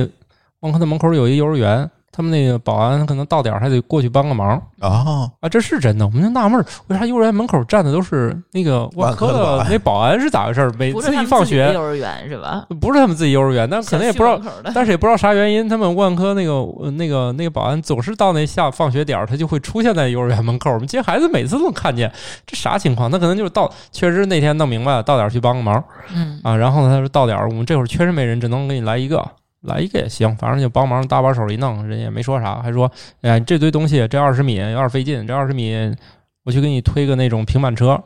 哎，那平板车也立大功了。嗯，啊，因为啥？你就这二十米可别愣搬，他弄一平板车，你先落平板车，平板车拖二十米，二十米再卸车，你省好大劲儿这可不，啊！这个像我这种在仓库里干过活的人就明白，嗯，可能大家不知道我为什么在仓库里干过活，我是一个搞出版的人，谁还没要去运过？输谁还没去过仓库帮过忙？啊？对，嗯，去仓库帮个忙就知道，而且全是重的东西啊，去仓库帮过忙的人都知道，多重的东西，老师傅跟你说，一米你都不准给我搬过去，先得把这货给我扔这小车上，小车推一米，再把这个书给我落回去。嗯你要说拎这书从这儿走一米落上去，得你一天就废了。嗯，对，老师傅都会教你，所以我就，你看我们做书的人就知道，这重活儿不是这么干的，嗯，就是老师傅也不是这么干的，你肯定得找个车，五米你也得推， 别嫌那个卸车麻烦，你的腰更值钱嗯啊。结果我我爸那腰肯定果不其然就出问题了，所以我告诉大家，警告大家，钱不省，省不下来。我爸那腰从搬完家到现在一直都不行，你看你要给师傅这二百块钱，可能也就解决了。但是我要给他二百块钱，可能当场就吵起来了。嗯要么就就是血压升高，要么是腰不好，反正你二二选一，反正没有嗯呵没有一个好选的，反正就这意思吧。就是钱肯定是省不下来，大家如果有可能就别省这钱。我给他们的方案是家里啥也别带，我这嗯给你这儿重新买一遍都不要三千块钱，嗯可不是，就算三千买不了，一万行不行？嗯，去医院拍个片儿不要钱吗？一核磁共振还一千块钱呢，这这都是钱。 就给大家说啊，能劝说就劝说，我觉得绝大多数人可能劝不住。劝不住。但是我特别明白，嗯，我就说啥呢？大家搬家时候先把手机都放好。我跟你说啊，十有八九你可能别的地儿没弄，啪叽手机摔地上，四千块钱没了，呵，哎，这还绝对不是是逗你你们玩的，很多人搬家是摔手机，绝对不是逗你们啊，玩真的真的真的，搬家的损失重买一遍绝对不亏。多数时候你搬家，你想把以前的东西拿过来，都是吃亏的。嗯，它不在于你省了多少，以及它都是在损失上。嗯你觉得我把那个破家值万贯我搬过来我合适？我告诉你，这个钱一定会在你莫名其妙的地方损失掉，比如说手机啪叽掉地上，很容易的。我告诉你们，这个我是有经验的，嗯，只是没摔碎。另外，我有 Apple Care 加，来哎换个新的，我不在乎，我我碎得起。 但是这次挺好，大家手机都没碎。我跟你大家说啊，这个搬家特别容易手机摔碎哎，很容易，啊！我不是逗大家玩儿啊，真的很容易如果你搬这个货值连一千块都没有，我放我告诉你，不如放弃算了。而且你这一千块钱都是零碎件儿，要不咱就重新来吧。你真的是这个损失会发生在你意想不到的地方，而且给你重重的一击，嗯让你怀疑人生。我干嘛要这么干？嗯，嗯，还真 是。你看我已经有丰富的搬家经验了，因为我看到你家那套八十年代的酒具，啊，对我就疯了，你知道吗？一看，哎对，一看见我爸妈 结婚结婚时候那个，你爸妈结 婚哎对，这肯定是他爸妈结婚时候对肯定不是我存下来结的婚礼物。啊哎呀，你说这个好可惜，我本来想春节拿出来给大家玩一下呢，嗨，我那天看见了呀，上次去你们家哎，给忘了这茬儿，我啊，那个酒局还挺牛逼的，哎那真那复古风。我在那儿扔了好多，但是我也不是个傻子，一旦发现这个东西就是年头超过了一定年限，它就嗯又重新又变得有意思了。它那个酒具外面还印着什么啤酒具啥的，当年应该还挺时髦的。还嗯是对专门从郑州带了回来。对，一套玻璃的，还是什么出口啊什么，我一掀开一看，虽然我在我爸那全新的儿疯狂的扔了一车又一车，我都扔楼下了。他们带来的东西很多我都扔了，就是专门先搬来，我再负责扔。嗯，趁我他妈们知道吗？趁我妈没来嗯，我爸可能不太想要，嗯，反正我不知道为啥吧。那个反正趁我妈没来，我就都给扔掉了，扔了一。反正就是他们那个运来一车，扔掉半车吧。嗯，我我就这么大的决心，反正扔掉半车啊、然后扔到这儿，我发现哎，这可以啊！这可以留 着。一旦这个东西这个年头就是说达到了一定年限，嗯古董级别的东西。对，它已经是古董了，你就突然觉得这东西，哎，这可以啊，我得带回来，而且它还是玻璃的，你知道吗？而且还没碎。还没碎。嗯，运起来挺小心的。然后我一看，哎，这我带走， 哎，挺好玩的。这个呃从这个家里面考古发现了一堆东西。嗯，嗯，反正跟这个自己装修又不是一个感觉了。嗯，嗯，所以你觉得给父母装修最重要的点应该是什么呢？最重要点还是安全吧。你觉得安全，就是说父母那些岁数大了，应该是考虑一下对他们这种提醒啊，对，安全，安全几个方面呗。一个就是我说的夜间照明嗯，啊，另外很多就是能避免的一些危险，嗯比如说就是所有东西我都上墙了，我绝对不会让这个东西有倒的可能嗯啊，啊，这都有可能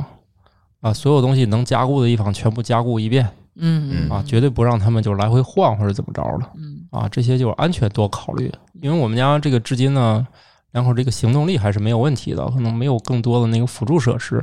啊，这个所以就没有什么经验了。我觉得安全是最重要的。嗯然后操作，其实宜家很多操作本身其实也就挺安全的，你不用想太多。对，人默认就都给上墙了，对，默认就是有很多就是它在紧固安，件儿什么的，啊因为它安全一有问题，它老得召回嘛，多麻烦嗯啊， 所以它本身也考虑了很多安全因素，就还行。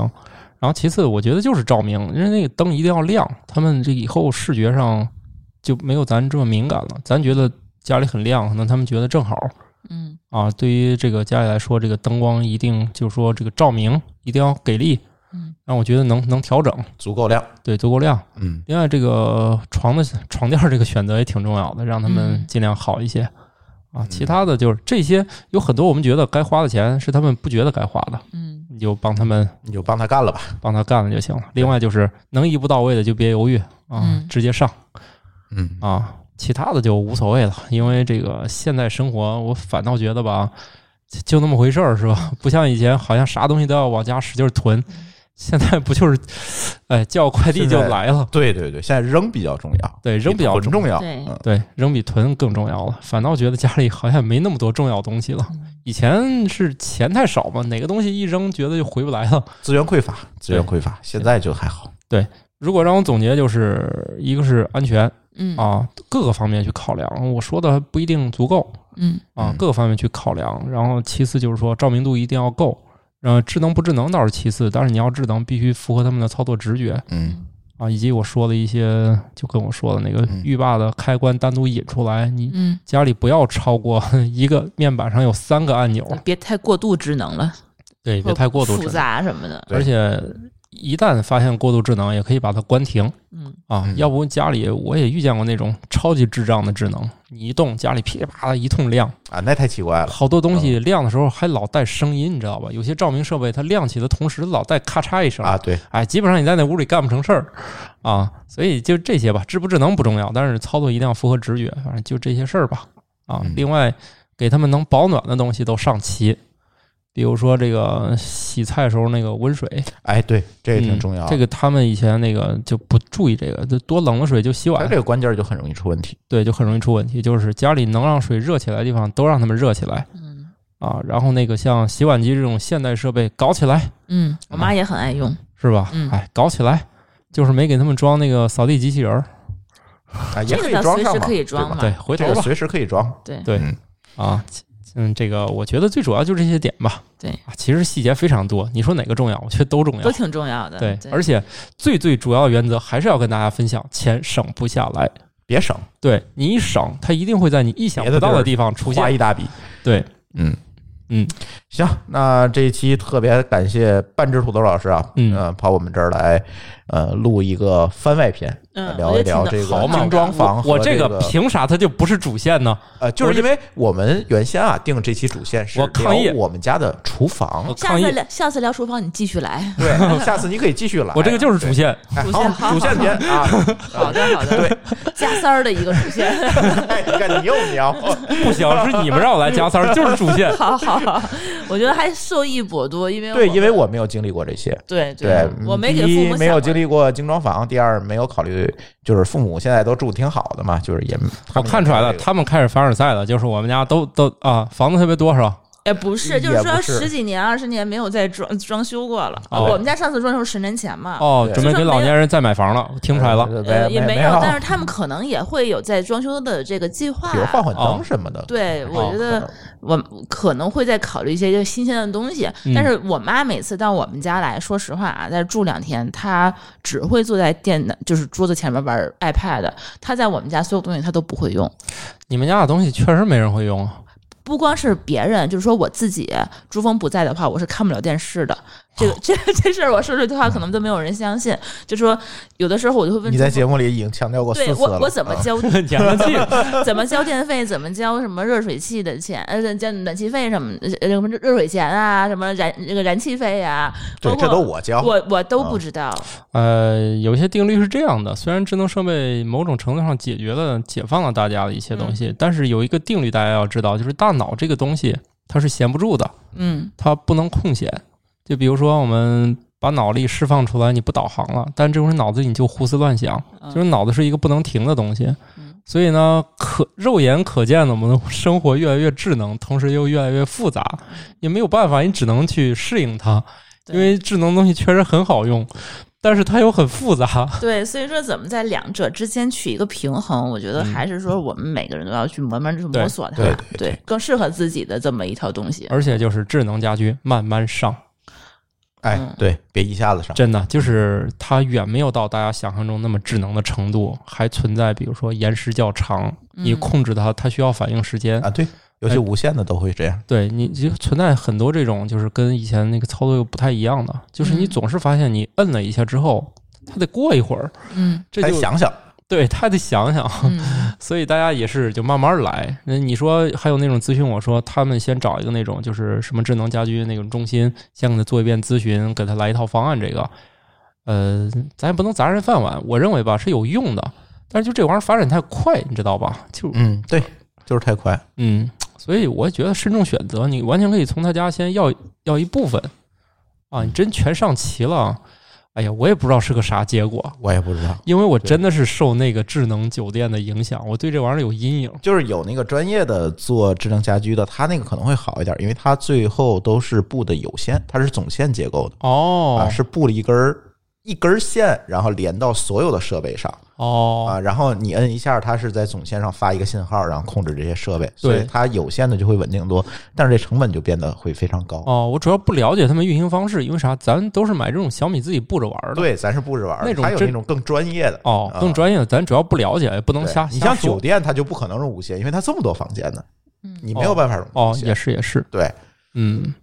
对，可以吧？行吧可。以挺行好。，那我们这期节目，呃，就先聊到这儿。我们《装修历险记》的第五期再见。第五 期我们继续聊我们家的厨房啊。呃，别万万一一还要再聊别的呢，呃，这这这我们可以再把土豆老师没事没事请来对都吧？是再来个番外篇啊哎对吧。都是打脸，都是打脸。哎好好的，嗯行，那呃我们这期就先聊到这儿，感谢大家的收听，我们下期节目再见，拜拜。拜拜。再见。